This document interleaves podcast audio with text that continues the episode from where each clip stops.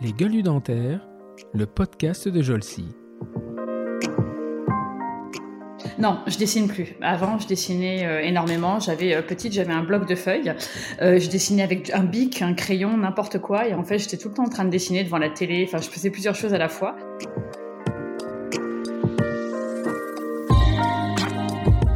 Moi, tu me demandais euh, les États des États-Unis, euh, leur capitale, les États du Canada, les capitales, toute l'agriculture et tout, je savais. La France, je ne connaissais rien. J'avais à peu près placé Paris, euh, mais c'est tout. Et là, il fallait que je place Orléans. donc, du coup, j'étais un peu.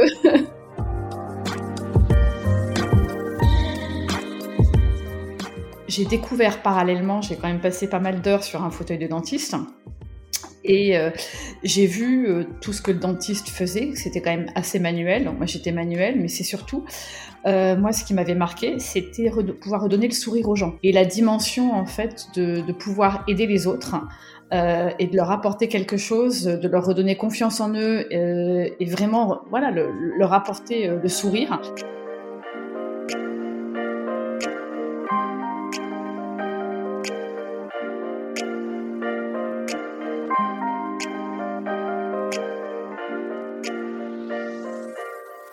Bonjour et bienvenue pour ce nouvel épisode de la troisième saison de notre podcast Les Gueules du Dentaire, le podcast de la société Jolsi. Jolsi est un organisme de formation pour chirurgiens dentistes et assistantes dentaires qui notamment gère Endo Academy. Endo Academy propose un catalogue de formation original et surtout très diversifié. Que vous soyez étudiant, nouvellement diplômé, que vous soyez un praticien ou une praticienne souhaitant vous remettre à jour en endodontie, ou encore si vous envisagez même d'aller plus loin de limiter un jour votre exercice à l'endodontie, Endo Academy a très probablement la formation qui vous convient. Elle pourra être en présentiel, en distanciel, mixte, pratique. Tous les formats sont proposés et existent en fonction des thématiques. Vous retrouverez l'ensemble des formations sur le site www.endo-du6 ou fin trait d'union academie.ie.fr où vous pouvez également prendre contact avec nos coordinatrices de formation. Nul doute qu'elles vous trouveront ce que vous cherchez. Et en plus, vous validerez votre DPC puisque, à ce jour, Endo Academy est euh, le seul organisme qui propose de la formation pratique validante pour le DPC. En endodontie, bien sûr. Je reçois cette semaine encore une Normande. Euh, été le premier surpris de voir qu'elle est née à Gruchet-la-Valasse. Et Gruchet-la-Valasse, il faut savoir le prononcer, pour ça il faut être normand.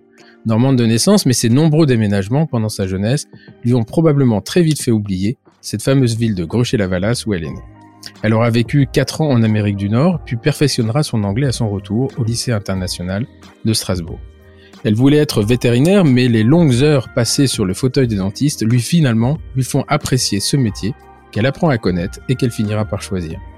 Après une formation à la faculté, comme elle le dit, des Inécor Couronne, elle s'engage dans une voie chirurgicale, des SCB, puis des d'implantologie, et d'autres formations la destinent à une carrière dans le rose. Pendant ce temps-là, sa curiosité est telle qu'elle s'intéresse également au blanc. Elle entend alors parler de GRF qui vient de naître. En s'inscrivant au cursus, elle ne sait pas encore que sa vie vient de pâlir du rose vers le blanc. Comme elle le dit, sa rencontre avec Gilles Tierlet a définitivement changé sa vie professionnelle. Elle est aujourd'hui son associée Boulevard Raspail. Dentisterie esthétique et photographie sont les deux mamelles de sa vie.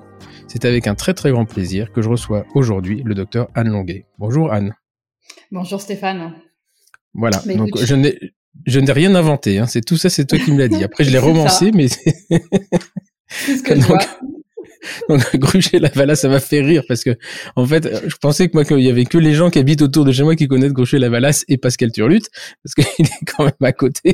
Et, euh, bah voilà. et après, j'ai vu que dans ton CV, ton père est, est chimiste, donc euh, euh, Son père était chimiste, donc euh, voilà, je, ça peut un peu comprendre le, le, la localisation à gauche et là euh, en tout, euh, voilà, pour, pour ceux qui ne, qui, qui, qui, ne connaissent pas à gauche et la Valasse, on peut pas leur en vouloir, mais c'est quand même une, une, très très grosse euh, une concentration des hydrocarbures, euh, puisque c'est à côté du Havre et c'est là où il y a des, des raffineries et donc les chimistes a priori euh, ils passent beaucoup de beaucoup de temps. Euh, alors avant de commencer Anne, bah, je vais faire comme avec tous mes invités, je vais te demander de te présenter. Qui est Anne Longuet, présentée par Anne Longuet elle-même? Eh bien, euh, Anne Longuet, elle est chirurgienne dentiste à Paris. Euh, et puis, euh, bah, j'exerce. Maintenant, j'ai la chance d'exercer au cabinet avec Gilles Tirlet. Et comme tu l'as dit, j'ai fait ben, un parcours un petit peu euh, varié, atypique, avant d'en arriver là.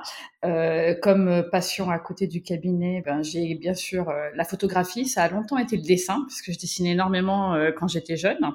même ma mère pensait que j'allais plutôt faire des études dans la pub ou dans la créativité, parce que je faisais beaucoup de choses de mes mains. et puis, mmh. finalement, j'ai choisi le dentaire. Euh, voilà, mais il y a la partie créative à côté. Tu dessines plus là? Non, je dessine plus. Avant, je dessinais euh, énormément. J'avais euh, petite, j'avais un bloc de feuilles.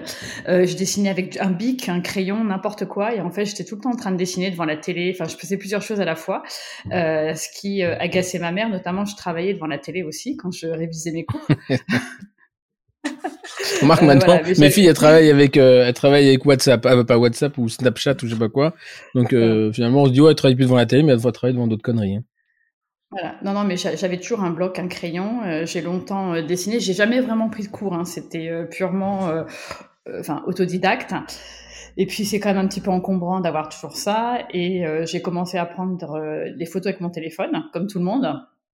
Et puis, euh, en mmh. voyant mes photos avec le téléphone, ben, j'ai euh, mes amis euh, Gilles Tirlet et Olivier Leroux qui m'ont dit il faudrait peut-être que tu t'achètes un boîtier. J'étais là, oui, bon, pourquoi pas. Un vrai, un vrai, un vrai appareil. un, vrai, un, vrai, un vrai appareil. Et finalement, ben, je me suis offert mon premier appareil pour un anniversaire et maintenant, voilà, je suis passée à la photo.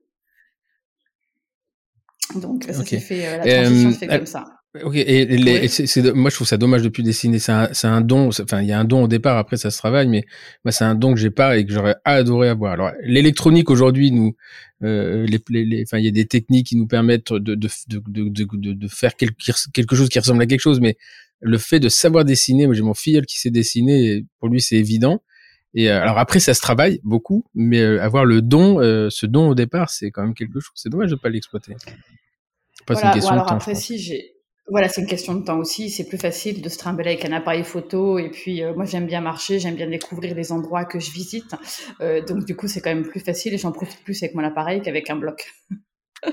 Après, c'est euh, plus instantané, on va dire. J'ai beaucoup contribué euh, au, à l'art plastique à l'école des enfants. Hein, donc euh, voilà, pendant le, le mmh. confinement, euh, ma fille a eu pas mal de, de devoirs d'art plastique. Euh, bien évidemment, c'est un peu moi qui ai terminé ça le soir en rentrant du travail. J'ai quand même eu 19 de moyenne, donc j'étais très contente. en quelle classe elle, était, bah, elle était en, en quatrième. Quatrième, donc tu vois, en quatrième, t'as 19. T'as pas 20, hein, mais t'as 19. C'est ça, voilà, non, j'ai 19. donc, euh, non, non, mais je rentrais le soir et puis euh, elle avait rien fait, elle avait pas fait de la journée. Euh, et puis elle me disait, maman, il faut faire, il faut faire un monstre, l'ombre d'un monstre pour demain matin. ben, je fais, qu'est-ce que t'as fait aujourd'hui? Ben, rien. et du coup, en bricolant avec une râpe à parmesan, des papiers, la lumière du téléphone, voilà, on prend une photo. il y a plein de petites choses rigolotes à faire. Mais c'était sympa j'ai même fait une perruque avec du papier. Ah oui. il fallait, il fallait, faire, il fallait faire, une, il fallait faire une perruque avec un papier, il fallait faire aussi une sculpture humaine. Donc, euh, ben, j'ai transformé. Moi, c'est pas con de les avoir. Mais c'est pas bête de leur avoir fait faire ça pendant le, le, confinement parce que globalement, ça, ouais, je trouve ça c'est intelligent, moi. Non, non, c'était bien, mais du coup, euh, voilà, j'ai pu avoir euh, une évaluation de mon niveau en art plastique. donc, euh, alors, on va reprendre, on va reprendre départ. Donc, tu nais à Gruchet-la-Valasse, donc à côté du, du Havre, et donc ton, ton, père était chimiste et ta maman professeur d'anglais, je crois, c'est ça, hein? D'anglais. Si je me trompe pas. Oui. oui. Et et, et, comment ça se fait que tu voyages autant après finalement? Parce que tu crois que tu as déménagé 15 fois? Oui, c'est ça. Alors pour la petite histoire, pourquoi Gruche et le Valas? Parce que en fait, euh, ma, ma grande sœur, elle, elle a eu la chance d'être née à Lillebonne, c'est un peu plus connu. Mais euh, moi, quand je suis née, euh, la on embrasse Pascal eh ben, voilà. Euh, eh bien, il y avait la maternité n'était pas, ne pouvait pas l'accueillir et du coup, elle s'est retrouvée à Gruchet le Valas. C'est comme ça que je suis née là-bas. Et euh, j'ai droit à, chaque fois à la question, mais vous êtes né où? Gruchet-le-Valas. C'est où? Euh, Dans le 76. voilà. Et en fait, j'ai déménagé autant. J'ai déménagé autant de fois parce que mon père était chimiste et travaillait pour des entreprises étrangères. Donc, il a commencé pour travailler, à mmh travailler des entreprises allemandes et puis américaines. Et euh, du coup, il, se déplaçait beaucoup et on lui a demandé, euh, on lui a confié plusieurs postes. Et c'est comme ça qu'on se retrouvait euh, à déménager tous les deux trois ans et qu'on est parti vivre pendant quatre ans au Canada, à la frontière du Canada et des États-Unis. Et puis mes parents avaient la bougeotte aussi. Au bout de deux trois ans dans une maison, ils en avaient marre et il fallait qu'on déménage.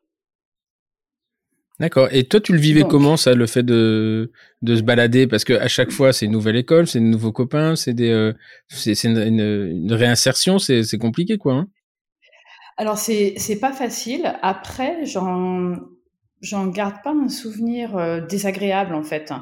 Euh, c'était un petit peu compliqué, euh, compliqué de s'adapter, de se refaire des amis. Après, moi, j'étais pas non plus, euh, j'étais un peu solitaire, donc ça me dérangeait pas, pas forcément énormément. mais bon, voilà, non, c'était, c'était pas si désagréable que ça. Ça nous a permis ben, de découvrir pas mal de choses et surtout d'apprendre à s'adapter. Mmh, voilà, de, mmh. de rechanger, voilà, de savoir faire des cartons, de savoir faire une valise, d'être assez autonome aussi. Donc, mmh. Ouais. Mm. Voilà. Ouais, mais c'est ce sentiment de, de, de, de, nomade, alors que moi j'aime bien, hein, en fait, euh, de ne pas me sentir attaché à une ville ou même un pays. Euh, c'est marrant parce que moi, mes, mes filles, euh, ouais, je sais pas, euh, à un moment on voulait, on voulait déménager vers Aix-en-Provence, etc. Les filles bougeaient pas, enfin ça, ça leur plaisait pas. Hein. C'est mes copines et comment je vais faire? Moi je vais arriver, il y aura, je connaîtrai personne dans le collège, bah, je connaîtrai d'autres. C'est pas bien grave. Ça. Mais ouais, c'est marrant et et, euh, euh, et donc à chaque fois, vous, vous étiez dans des lycées internationaux ou comment ça se passait? Alors euh, en fait, au départ, quand on est parti au, au Canada, moi j'avais, euh, j'avais, euh, je rentrais en, j'avais 9 ans, 9-10 ans, donc je rentrais en sixième. et mmh. moi je parlais pas, je parlais pas un mot d'anglais parce qu'on avait, on avait quitté la Normandie pour partir en Alsace, donc on habitait déjà mmh. l'Alsace. Et euh, moi, je, je parlais pas l'anglais. Hein. Euh, en primaire, les cours qu'on avait euh, dans les petits villages qui étaient autour de Strasbourg, c'était des cours d'allemand, parce que tout le monde parlait alsacien. Je Je mmh. parlais pas un mot d'anglais. Et donc, je me suis retrouvée, parce qu'on n'habitait pas une grande ville, hein, c'était une ville dans une zone du Canada, en fait, à la frontière du Canada et des États-Unis, au bord du lac Huron, pareil, dans une, là où il y a beaucoup d'industries pétrochimiques. Et donc, on habitait une maison. On avait mhm. une maison qui donnait sur le, sur le lac. Le jardin se transformait en plage. Et bon, euh, mon père, euh, se disant, bon, bah, ma petite dernière, quand même, euh, elle va avoir un choc. Je vais pas la mettre à l'école du coin. Il y avait une école française, entre mhm. guillemets. Donc, il m'a mis là. Et en fait, j'étais la seule française. Il y avait que des, soit des gens qui avaient des origines québécoises ou des Canadiens. Et donc, qui parlaient mhm. français, mais pas forcément très bien. Et il y a eu une espèce de, de réaction inverse. Ah, J'étais la brebis galeuse parce qu'il y avait que moi qui parlais bien le français. Donc les premiers mois ont été assez compliqués parce que j'arrivais pas à me faire d'amis. Les gens étaient assez méchants et mesquins, tu vois. Donc euh, euh, ils mhm. supportaient pas d'avoir quelqu'un qui parle parfaitement et qui reprenne en fait la grammaire du prof. Hein. Donc euh, mhm. j'ai voilà. Je mettrais pas de S là. Moi, j'aurais pas mis un S. Donc euh, voilà, c'était un peu compliqué, puis c'était pas tout à fait les mêmes niveaux scolaires. Donc j'étais obligée d'avoir, euh, ils, m'ont changé de niveau, ils m'ont mis avec deux ans d'avance. Mmh euh, donc il y avait aussi le, la différence de l'âge. Euh, et puis là-bas, euh, les gamines de 13 ans, elles commencent à se maquiller. Et euh, pour que inciter les enfants à parler français, il était interdit de parler anglais dans la cour. Mais moi, j'étais là pour apprendre l'anglais, donc j'essayais d'apprendre l'anglais dans la cour de l'école en jouant. Du coup, à chaque fois, les gamins allaient me dire ah Anne, elle a parlé anglais, nanani, nanana. Mmh. Donc Bon, au bout de trois mois, mon père a vu que ça n'allait pas. Ils m'ont retiré d'école, ils m'ont mise à l'école du coin. Et mmh. bah, en six mois, j'ai appris l'anglais. Euh, en six mois, je savais parler et écrire. Voilà. Bah oui, mais c'est euh, bon, en plus à cet âge-là, c'est le moment où il faut le moment où il faut le faire, quoi, parce que c'est euh, euh en plus il y a une envie. Euh, puis de toute façon, tu tu tu t'es obligé. Je veux dire, quand t'es, c'est pour ça qu'apprendre l'anglais à l'école avec des Français, ça peut pas marcher. Par contre, apprendre l'anglais où t'as pas le choix, euh, au début ça marche pas, et puis d'un seul coup, t'as une espèce de déclic. C'est beaucoup plus compliqué après. Hein. C'est beaucoup plus compliqué. Plus tu vieillis, plus c'est compliqué quand même. Hein. Il y, a... une gymnastique à faire euh, et euh, c'est vrai. Moi je, moi, je suis arrivée à l'école anglaise, je ne comprenais rien. On m'aurait parlé chinois, ça aurait été pareil. Hein, donc, euh, ah, je ne Mais c'est parce que parler anglais c'est une chose, et le savoir l'écrire, ça c'est ça c'est une force. Hein. Ça, c'est une force. Moi, je, je souffre là-dessus. Euh, euh, dès qu'il faut que je rédige en anglais, alors des mails ou des choses comme ça, où finalement, bon, pas très attention à, aux constructions de phrases, euh, euh etc. Mais dès que tu, des articles scientifiques, par exemple, c'était, moi, c'était un peu violent, quoi, parce que c'est, bah là, faut faire attention. En plus, moi, je travaille avec des Anglais. Donc, l'anglais et l'américain, c'est deux choses très différentes, finalement. Ah, c'est pas pareil. Le vocabulaire est beaucoup plus riche chez les Anglais. Donc, et d'ailleurs, moi, quand, on, quand j'allais faire des conférences aux États-Unis, on me prenait toujours pour un Anglais. Marrant, hein c'est alors il y a des il y a des signes hein. il y a des signes quand tu mets un e à dentine ou que t'en mets pas tu sais d'où tu viens quand même c'est ça ou le characterization avec un s ou un z bah tu sais où tu viens voilà le s le z c'est euh, euh, voilà quand tu commences à foutre un to get to get something euh, à toutes les coins de phrase tu sais que tu viens pas de tu viens pas de Londres ni de Liverpool. Enfin bon voilà donc mais c'est assez marrant hein, parce que les, les gens pensent que ouais ouais moi, en fait c'est euh, et d'ailleurs moi je me souviens d'un truc à l'AE euh, à l'association américaine d'Ando, tu sais, j'avais fait un, un cours d'une heure et demie et, euh, et, à la fin, les mecs te notent. Et, euh, il y en avait un, il dit, si vous pouvez éviter d'inviter des Anglais et prendre des Américains de souche parce qu'on comprend pas ce qu'ils disent. En fait, le mec me prenait vraiment pour un Anglais. Donc c'était bon, moi j'étais j'étais très fier. J'avais il m'avait mis 1 sur 5 sur l'expression et j'étais très très fier. Il m'avait pris pour un Anglais. Et, euh, et donc, euh, alors par contre, ce qui est intéressant, c'est que tu dis les niveaux étaient pas le même. Mm. entre ta sixième et le niveau de, du collège là-bas. Mm. C'est ça. Ouais, le niveau était pas le même en fait. Euh, alors je ne sais pas si ça a changé, mais c'est vrai qu'on n'apprenait pas les mêmes choses au même rythme. Euh, et donc moi, tout ce qu'il savait faire, je le savais. Donc il m'avait fait passer des tests pour savoir dans quel niveau me mettre, parce que euh, par rapport à ce que je savais. Et donc j'avais j'avais dû sauter de mm. classe. Et je me suis retrouvée avec des gens. du coup après, je suis passée au high school euh, et moi, j'avais euh, ouais, j'avais 11-12 ans, alors que les gamins, ils en avaient 14 ans. Et euh, au, quand Mais c'est, ça, c'est, ça change. Ça change tout, ouais. Mais en fait, ce qui est intéressant, c'est que euh, on, on, on, idolâtre très souvent le système anglo-amérique du Nord, etc. Il faut, faut savoir que jusque jusqu'à l'entrée à l'université, le niveau est bien inférieur au, au, au, niveau français. Et, euh, et, on se flagelle toujours en disant ah, les gamins, ils savent plus parler en maths, ils savent plus machin, etc. Mais par rapport aux Américains du Nord, le niveau est très élevé. Alors, par rapport à l'Europe du Nord, par contre, là, on est on est en dessous, mais euh, c'est intéressant ça de de voir qu'en fait, la vraie éducation euh, elle, elle intervient euh, à, à, ouais, à l'université. Tant que tu n'es pas à l'université, euh, tu as quand même une culture qui est très très limitée, des connaissances qui sont très limitées aux États-Unis. Ah non, tout à fait. Puis en plus, euh, quand, quand t'as pas la chance d'habiter une grande ville et quand tu es au milieu de ta campagne, le niveau est pas très, euh, et de toute façon intellectuel, et pas mmh, non plus mmh. euh, très élevé. Après, moi, j'en garde un souvenir. en plus, c'était le début de l'adolescence, donc moi, j'en garde un souvenir magique. Pour moi, c'est un peu, c'est un mmh. peu chez moi encore là-bas. Quand quand j'y retourne, je me sens pas dans un pays étranger. Il y a une partie de moi, ça fait partie de ma culture, et je me sens un peu comme, un peu comme à la maison. Mais ce que, ce que j'aimais bien à l'école et ce que tu n'avais pas en France, et ce que tu n'as pas en France, c'est quand même, il y a beaucoup d'encouragement en fait. C'est vraiment l'éducation mmh. positive. Euh, mmh. Et en contrepartie, il y a quand même, euh, tous les jours, on terminait vers 3h30 et on avait des activités sportives. Et mmh, même si tu n'étais pas excellent en sport, on t'encourageait. Il y avait des équipes de basket, de volley. Euh, voilà, j'ai même été, euh, moi j'étais cheerleader. Donc ah, euh, j'étais pom pom girl, ouais, comme pom pom comme, girl. comme Gwendoline, Gwendoline qui travaillait chez nous, elle était cheerleader. Et, euh, et je dis vous étiez pom pom girl, ah non c'est pas la même chose. Ah c'est pas la même chose. Hein. Euh, Faut pas lui dire qu'elle était pom pom girl. Non, mais... non non non non non non, on est cheerleader, on est pas. C'est ça, on est on est cheerleader. Euh, voilà, donc j'avais le petit uniforme, j'avais le pull avec la jupette. Euh, et on mmh. faisait tous les matchs, euh, tous les matchs de basket. Et parallèlement à ça, moi j'étais dans l'équipe de baseball. Et moi je jouais au ah, Tu faisais du baseball.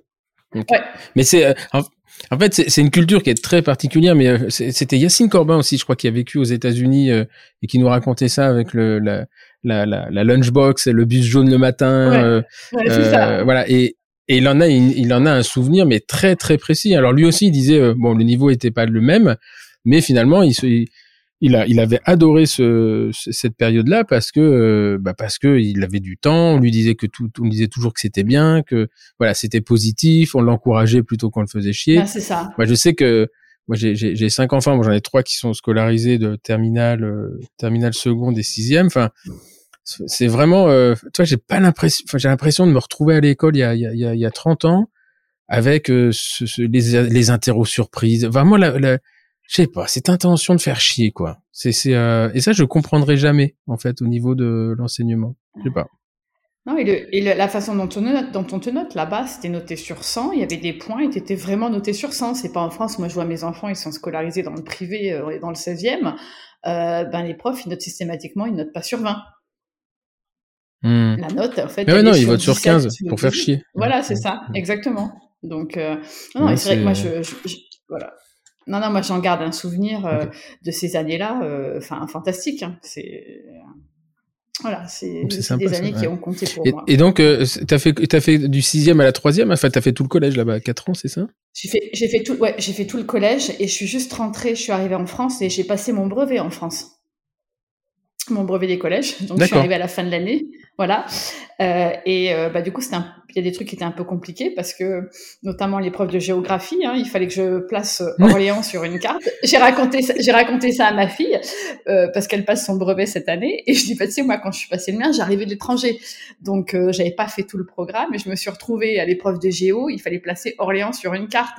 Moi, tu me demandais euh, les États des États-Unis, euh, leur capitale, les États du Canada, les capitales, toute l'agriculture et tout. Je savais. La France, je ne connaissais rien. J'avais à peu près placé Paris, euh, mais Mhm. c'est tout. Et là, il fallait que je place Or- Orléans. Euh, donc, euh, du coup, j'étais un peu. Pour te rassurer, je suis pas sûr que mes filles soient capables de placer Orléans sur une carte. c'est euh, ah ça c'est un truc. euh, le jour, la celle de Ambre qui est en sixième, alors bon, qui, qui est complètement perchée dans la lune, elle mettait Nice à la place de Lille et, et Lille à la place de Bordeaux, toi. Mais alors vraiment, euh, euh, puis ça la dérange pas, quoi. Elle voit pas le problème. Non. Mais, euh, voilà, là, tu te dis, euh, bon, on va rater un, truc dans l'éducation quand même. Mais euh, bah, je dis, mais si tu allais là-bas, bah, elle me dit, bah, je prends le téléphone, puis je regarde. C'est ça. oui, Bah, c'est voilà, c'est ça. Et donc ah oui, bah, donc tu rentres, tu rentres en fait pendant le pendant la, la- oui, Ouais. c'est- violent quand même ça. Voilà, c'était un peu euh, voilà. Puis je me suis retrouvée euh, du coup euh, dans une classe. ben, un- alors c'était une classe internationale parce qu'on était, il y avait moitié, on était moitié en études anglophones et on était mélangé avec ceux qui faisaient allemand.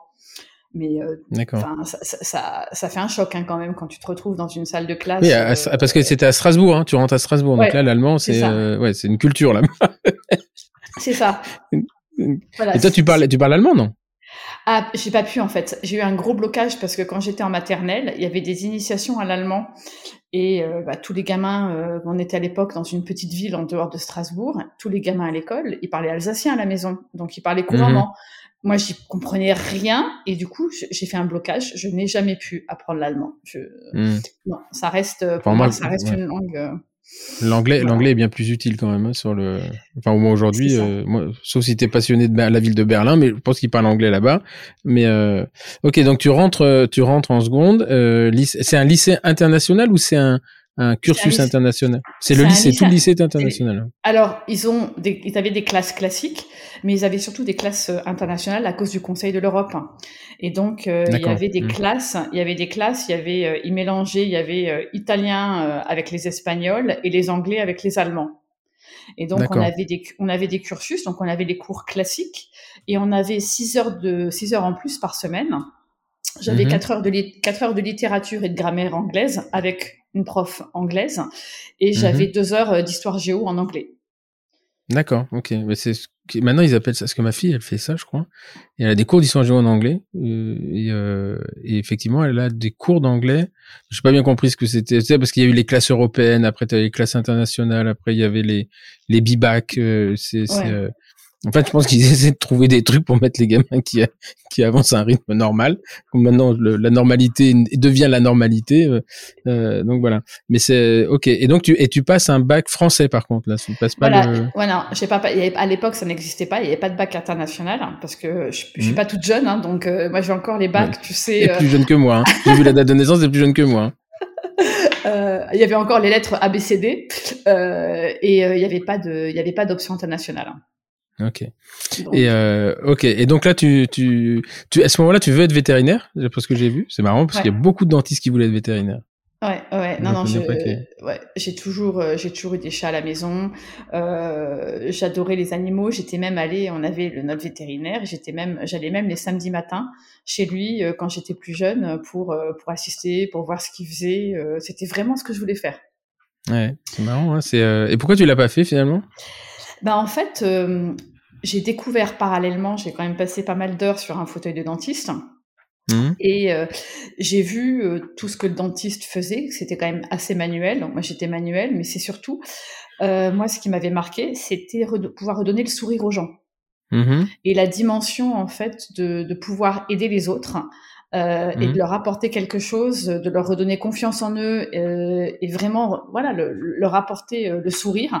Et ben je me suis dit ben tiens c'est peut-être plus intéressant que de soigner les animaux donc je vais plutôt faire ça. D'accord. Mais c'était euh, pourquoi alors euh, t'as passé beaucoup d'heures chez l'orthodontiste ou chez le dentiste? Chez le dentiste, hein, parce qu'en fait. Ah, chez le dentiste. ouais. ouais, parce que j'ai euh, en fait j'ai une amélogénèse totale. D'accord. Ok. Voilà. Ah oui, et putain, à ce moment-là, il fallait la traiter quand même. Ah, bah, totale ou imparfaite? Totale. Et que t'as pas d'émail. Ouais, et mon fils a la même chose. Ah, welcome. et, et voilà. Euh, c'est héréditaire en fait. C'est lié à c'est lié aussi à des l'hyperlaxité. C'est un problème avec le collagène parce qu'on est hyperlaxe. Euh, ça a pas de nom comme pathologie, mais on a euh, une hyperlaxité très importante. On a des petits trucs au niveau de la peau. Enfin voilà. Et du coup, bah, il a fallu trouver des solutions. Donc j'en ai passé des heures sur un Putain, Parce que c'est et t'avais mais pas du tout d'émail de sur denture temporaire et denture permanente. Exactement. Oh la vache. L'adolescence doit être compliquée quand même parce que. Un petit peu. Ouais, ben ouais, parce qu'en en plus le problème c'est que là aujourd'hui il y a des, des, choses assez, enfin les techniques elles sont là, il y a, mais putain le collage, le collage il y a, il y a une trentaine d'années c'était quand même euh, sur la dentine c'était pas ça. Hein c'est ça. Donc euh, au départ, ben, moi j'avais on avait trouvé quelqu'un qui avait fait des composites au pinceau. Enfin voilà. Et euh, après, euh, bah, je suis passée par la case prothèse parce qu'il y, a, que ça en fait. Hein. Je suis en mmh. train de. Et, tu, et tu, te souviens, oui, tu te souviens de, de, de, tous ces gens qui t'ont soigné? Ouais, je me souviens. Ben, il y en a une encore qui maintenant, une des premières qui m'a soignée, qui, qui a déménagé, qui habite Paris et que qui est une amie de ma mère et que que je vois toujours. Ah ouais? Donc, c'est marrant. ça. Et du coup, euh, voilà, c'est, euh, je me suis dit, ben, peut-être que m'occuper des animaux, euh, c'est peut-être ça que je devrais faire. Et puis, comment ça pour t'occuper des animaux en tant que dentiste? Non, en tant que vétérinaire, en fait. Je dis, bah, plutôt ah, que d'être vétérinaire, voilà, plutôt que d'être vétérinaire et de, d'être avec les animaux, je peux mmh. peut-être moi, ce qu'on a fait pour moi, je peux peut-être le faire pour les autres. D'accord, ok. Là, c'est euh, c'est c'est c'est incroyable. Ça, je savais, je savais pas. J'ai vu que tu avais passé beaucoup de, de temps sur le chez le dentiste, mais parce qu'en plus, euh, donc quand tu te retrouves euh, euh quatre ans à l'étranger, euh, à bouger beaucoup à chaque fois, donc changer de praticien sur des pathologies qui sont quand même, c'est une maladie rare en plus. Parce que autant j'ai entendu parler des amélogénèses imparfaites, mais amélogénèse totale, je Ouais, c'est alors, il n'y a pas de nom. J'ai fait un, j'ai fait, euh, j'ai un dermato qui m'avait fait faire un prélèvement pour faire une analyse génétique. Donc, il y a mmh. effectivement une mutation sur un gène. Je me souviens plus à l'époque, j'étais plus jeune, donc je me souviens pas exactement. Mais euh, c'est une maladie génétique. Mon père l'avait. Euh, moi, je l'ai. Et alors, mon fils l'a, mais pas ma fille. Hein. Il y a un. Donc c'est, ouais, donc c'est, c'est bizarre ça parce que ton père il t'a donné un X, donc ça veut dire que ça devrait être sur, ça devrait être sur l'X. Et toi, tu lui as donné un X à ton fils. Donc en fait, c'est euh, ouais, c'est un allèle des deux X. C'est ça, exactement. Bah même pas, parce que, euh, oui, c'est ça, oui, parce que ta fille, tu lui donnes un des deux X qu'il l'a pas. C'est ça. Incroyable. Je même pas, toi, je, je...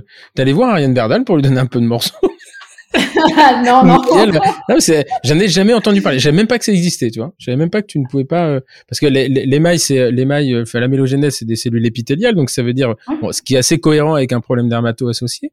Euh, mais euh, euh, ouais, et t'as pas du tout de, t'as pas de problème osseux, etc. Enfin, il n'y a pas de conséquences osseuses. Alors pour l'instant, il n'y a pas de conséquences osseuses. J'ai pas encore fait d'examen, euh, mais euh, tu vois quand je, moi, j'ai regardé parce que quand on m'a extrait les dents de sagesse et tout, je les ai gardées. Hein, je les ai un peu coupées pour voir ce que c'était. Mhm. Il y a quand même deux couches.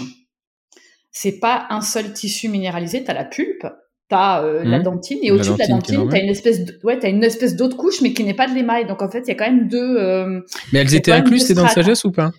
Euh, Alors, ouais, elles étaient incluses. Hein. Oui, donc ça veut dire, en fait, c'est, ça veut dire que les, parce que l'émail est une, la, sécrétion, c'est une partie organique qui ensuite se minéralise à 98% et la partie organique disparaît. Donc ça veut dire qu'en fait, ça pourrait on pourrait imaginer, on va pas faire un cours d'histoire, mais on pourrait imaginer qu'il y a la sécrétion et comme elle se minéralise pas, le processus se continue pas. C'est intéressant. C'est un nom cette euh, cette euh, maladie Alors ou pas? non, non, je sais pas. non, je sais pas. Mais là j'ai préparé les dents de mon fils. Là, il a son premier jeu de provisoire, je vais lui mettre son deuxième. Euh, bah, je peux te dire que j'ai préparé les dents, il n'y a pas d'émail. Hein. Ah ouais, c'est à la limite pourquoi les préparer? Coller directement comme ça. Il y a des trucs sur Wish. c'est ça. les trucs que tu fais toi-même, tu mets ça dans l'eau chaude, hop, terminé. Hop, voilà. ok. Et, euh, et, oui, donc c'est quoi la, Par contre, la dentine est normale. La dentine est normale. Alors, euh, du coup, bien sûr, les dents sont assez fragiles, un peu friables et surtout hypersensibles c'est ça, mais comment tu vis au quotidien sans émail? Parce que putain, quand t'as une, une légère exposition, une légère dénudation radiculaire, déjà tu vois ce que tu dérouilles.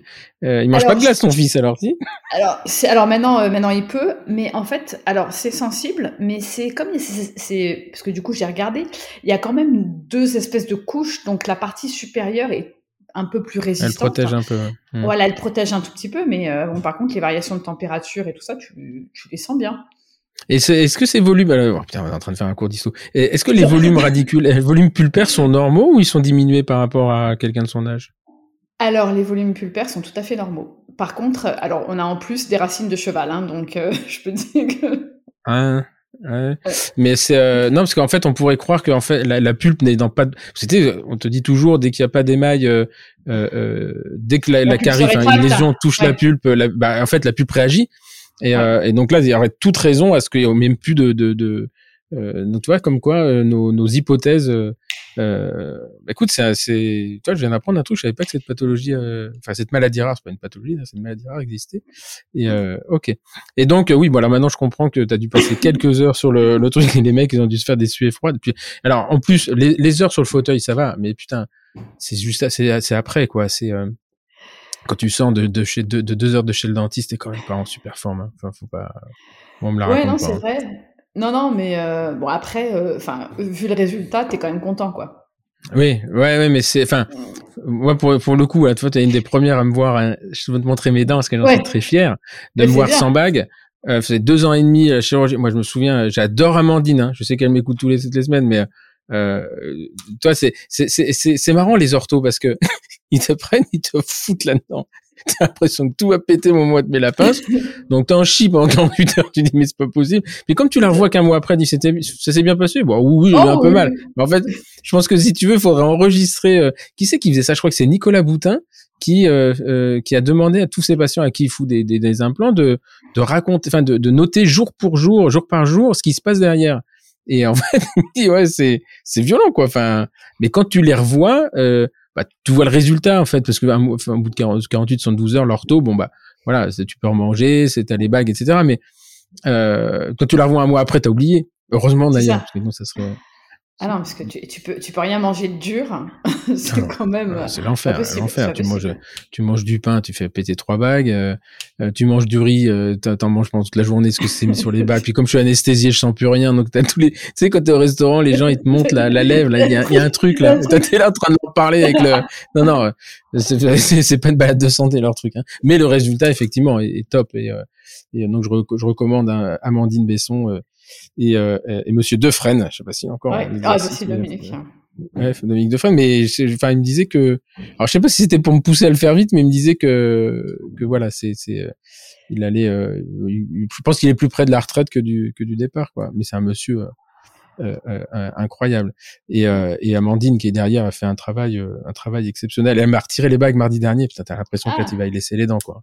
Ah, tu, au moment où il retire le machin, tu dis, mais ça va péter. non, Et, puis, et puis après, tu as l'impression que tes dents bougent, en fait, qu'elles vont partir toutes seules. C'est assez bizarre. Ah, mais c'est sûr. Hein. Alors, je vais te dire, peut-être que tu l'as, mais alors, la sensation de passer ta langue sur les dents qui sont toutes lisses. Et d'ailleurs, ma fille, quand elle a vu qu'elle elle dit, t'as vu? Les dents, elles sont lisses, c'est incroyable. Hein et effectivement, tu, euh, tu, tu, euh, tu te rends pas compte. Euh, voilà. Donc, je, je compatis. Moi, j'ai passé que deux ans et demi. Hein, j'ai pas passé j'ai pas passé 20 ans. Et, euh, mais les suites, euh, les suites des sessions, euh, c'était pas, t'es quand même pas en, super forme. Et moi, j'avais pas d'anesthésie à chaque fois, tu vois. Mm. Donc, euh, enfin bon. Donc, euh, tu, tu, euh, tu finalement, tu, tu abandonnes les chats et tu, tu décides de faire dentaire. Donc, tu vas, tu, là, tu rentres en P1. Ah, mais t'es où à Strasbourg à ce moment-là? Non, en fait, ah on a déménagé. On a déménagé. Je suis arrivée à Paris en terminale. D'accord. Donc, à nouveau lycée international ou lycée normal? Non. Alors là, je me suis retrouvée. ça a été un choc culturel parce que euh, tu comprends, euh, ma mère disait euh, ah non mais le niveau en province il est quand même bien moindre qu'à Paris. Et donc on arrive à Paris et bien je me suis retrouvée j'ai le choix soit c'était Sainte-Marie de Neuilly un lycée de filles ou Notre-Dame des Oiseaux qui à l'époque était aussi un lycée de filles. Hein. Rien que les noms font peur. ah ben ah, donc moi j'arrive de ma classe internationale avec mes copains, avec mes trucs, et là j'arrive euh, en plein 16e euh, avec euh, la messe, les machins, les trucs. Euh, et du coup, euh, alors Sainte-Marie-de-Neuilly, c'était un peu, les deux étaient très stricts. Sainte-Marie-de-Neuilly, c'était pire. Et d'ailleurs, la directrice avait eu cette, enfin vraiment l'intelligence de dire à ma mère, je crois que votre fille n'a pas forcément le profil pour être, pour elle ne pourra pas s'épanouir. Les jeans troués, ça va pas passer. Sainte-Marie-de-Neuilly. Voilà. Donc du coup, euh, je me suis retrouvée à Notre-Dame des Oiseaux à Paris 16e. Euh, oh, les noms, les noms, mais pourquoi Notre-Dame des Oiseaux? Non, mais tu, sens que ça va mal se finir. tu sens que ça. va être dur. C'est ça. Et donc j'arrive là et euh, en fait donc on était, moi j'étais en terminale C et on était l'élite parce que on était que 12 en classe. Oh. Habillé en Laura Ashley. c'est ça. Et, ah ben tout à fait. Euh, avec le serre-tête en velours et compagnie, on n'avait oh, pas le droit. Alors si en terminale on avait le droit au jean. Ah sinon c'était l'uniforme bleu marine avec le col blanc, les trucs. Mais les terminales, elles avaient le droit euh, d'être en jean. Voilà, exactement. Et moi je suis arrivée là donc dans une classe que de filles avec 12 filles qui se connaissaient toutes depuis la maternelle. Oh putain. Bah, et c'était et c'était les rallyes. Moi, il y a une fille qui fait Ah, je fais une soirée, je t'invite. Alors je fais Ah, ok. Puis elle me donne un carton. Un carton. Ah, tiens, mais un carton pour un rallye. Pour un rallye. C'est quoi un rallye? Un, rallye, vélo? Alors, alors, non. Alors, alors, vélo? Ah non, mais attends, le rallye, le rallye, c'était, euh, tu inscrivais ta fille dans des organismes et tu organisais, tu sais, c'était les balles où tu avais les robes de soirée, tu avais les garçons pour pouvoir pour pouvoir se marier. Il fallait que tu trouves un mari de ta condition et de ton milieu. Et donc, tu fréquentais les eh bah oui. Euh, et tu fréquentais, euh, tu fréquentais les, les gens de bonne famille, on restait entre soi, euh, et puis et tu dansais le rock. Et voilà. Mais t'as quand même un, un, un, mot. Alors je savais pas que ça existait, mais moi en terminale, je fumais des pétards, on faisait le pogo et on buvait. et alors... il y a le bac dans quelques temps, mais ah ouais, il y a des gens, ouais, c'est culturel là. Ah ouais. Non, non, et du coup, euh, ça s'est pas très bien passé en fait, parce que. Je peux comprendre. Voilà. Euh, en plus, euh, c'était euh, c'était vraiment le l'école hyper stricte où on va t'en faire paver. Et comme moi j'étais pas de l'école et j'arrivais un peu comme un cheveu sur la soupe, on va on allait m'expliquer la vie et me dire que en fait j'étais pas si bonne que ça. Hmm. Donc je me souviens. Dur ça. Hein. Ah ouais, première non, mais parce qu'à la limite là, moi je rigole et, je me moque, mais il y a pas de se moquer. Je veux dire, c'est c'est une phase, c'est une forme d'éducation. Euh, euh alors aux antipodes, aux antipodes de, de, de la mienne, qui a été la mienne et qui est celle que je donne à mes enfants, mais je, je critique absolument pas. Je, je, reconnais quand même que dans ces lycées qui sont très élitistes, moi qui me font peur, euh, euh, les les les les, les jeunes sont sont formés à à bosser. Alors on en dit oui, c'est des boîtes, c'est des, des boîtes à bac et, ils leur font du, du, forcing, etc. Mais inversement, il y a un moment dans ta vie, que ce soit à la sortie du bac ou dans ta vie professionnelle, il va falloir jouer des coudes. Et eux, ils sont beaucoup mieux préparés que nous, on l'était euh, avec nos pétards euh, en, en, terminale. Alors après, c'est l'éducation est compliquée d'ailleurs parce que ce que tu laisses de la liberté à tes enfants, leur dire bon ben voilà, de toute façon la vraie vie c'est ça. Euh, ou euh, alors dans ces écoles-là, je pense que si tu finis en prépa et puis que tu vas euh, à l'X ou etc, bah là t'es dans comme sur la soupe. Non putain, si tu le sors de là et tu le mets euh, euh, à la fac à Nanterre, et, et ça, ça peut pas bien finir. c'est pas possible. Ah non, non, c'est un, un, choc. Non, non, c'est un, un, choc culturel. Après, euh, tu, tu, peux euh, être strict, tu peux demander des choses aux gens, Bien sûr. Euh, les, mm. les, les, les, broyer et enfin le, leur enlever toute confiance en eux, c'est pas non plus la bonne solution, tu vois. Donc, mmh, mmh, mmh, non, non, j'ai gardé de cette année un souvenir absolument atroce.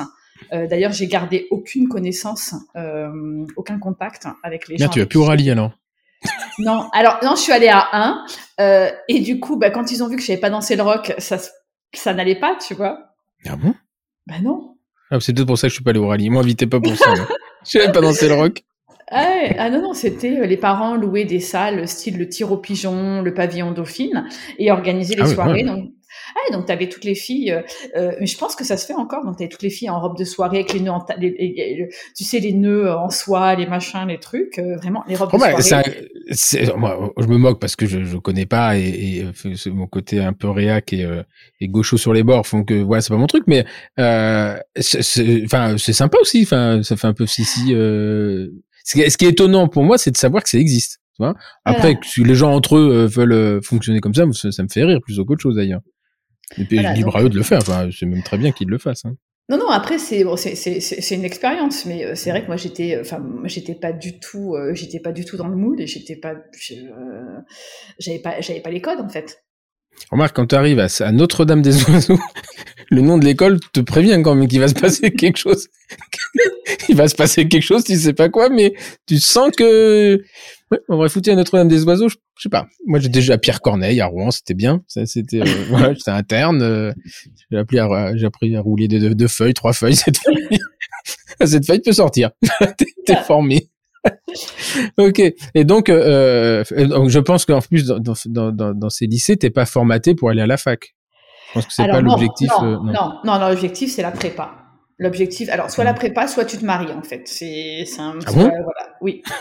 en terminale? Bah écoute, hein, ouais. Ouais.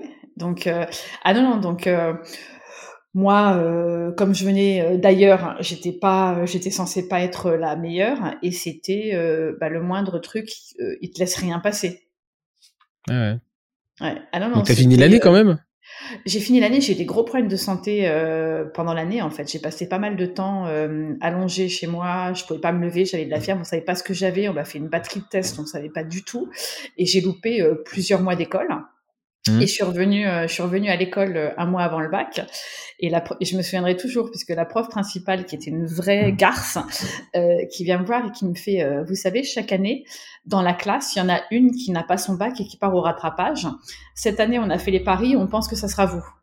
Et qui part au rattrapage. Déjà, si tu t'es même pas dans le truc, vous allez redoubler. C'est la honte, c'est d'aller au rattrapage. Incroyable. ça. Et, elle tu les as bien niqués, tu l'as eu quand même. Bah bien sûr que je l'ai eu. Ah, rien pour faire coup, ah, c'est voilà, bon, et euh, voilà et du coup euh, du coup euh, je, l'ai eu, je leur ai même pas communiqué mes notes. Ils ont appelé à la maison en disant à ma mère comme elle a eu des soucis de santé cette année, on voulait savoir si elle va bien. vous pouvez nous donner ses notes du bac 17. Et là tu dis n'importe quoi. 17, 15, 15, 17, 18. Non, non, puis j'avais une prof de physique qui était absolument nulle. Euh, je fais la première, moi c'était ma matière forte, tu vois, physique chimie, et je me souviendrai, c'est des, des trucs qui marquent, et pourtant c'était il y a longtemps. Je fais l'interro, j'ai tout bon, 7 sur 20. La première interro. Je regarde, je comprends pas. Mais non, parce qu'elle noté sur 9. non, et, et elle me et elle me sort. Non, mais vous savez, euh, vous n'avez pas encadré les résultats en vert. Ah ben, je dis non, je ne savais pas. Euh, et en fait, et tout était comme ça. Euh, et ma petite revanche, ça a été d'être major en physique-chimie euh, en P1. ah ouais? Bah remarque, c'est une, tu l'as envoyé, tu lui as rappelé la, la non, connasse non, des cadres Moi, j'ai à dire, à cette époque-là, je pense que j'aurais eu le bac, j'aurais envoyé 100, 100 feutres verts, tu sais. tu, tu, tu, marques le, le, le truc. J'ai toujours été un peu con, hein, un peu dans la provocation, mais ouais, non, c'est violent quand même. Hein. Et donc, comment ils réagissent quand tu leur dis que tu vas à la fac? Ils t'ont radié des bah. listes, t'étais même pas sur la liste des anciens, tu sais. ah non, mais bon, de toute façon, bah, j'étais pas intéressante parce que euh, j'allais pas. Euh, non, alors la seule chose qui les inquiétait, c'est que j'allais pas euh, plomber leur leur pourcentage, donc que d'échec au bac, tu vois, de, de, réussite, le pourcentage de réussite au bac, ça ils y tenaient. et puis comme de toute façon, j'allais partir à la fac et en médecine, c'était pas c'était pas très intéressant. Ouais. Bon, écoute, euh, c'est, c'est, c'est, euh, après, t'avais vécu quatre ans euh, aux États-Unis où tu t'es marré, il fallait bien que t'en chies un peu une fois.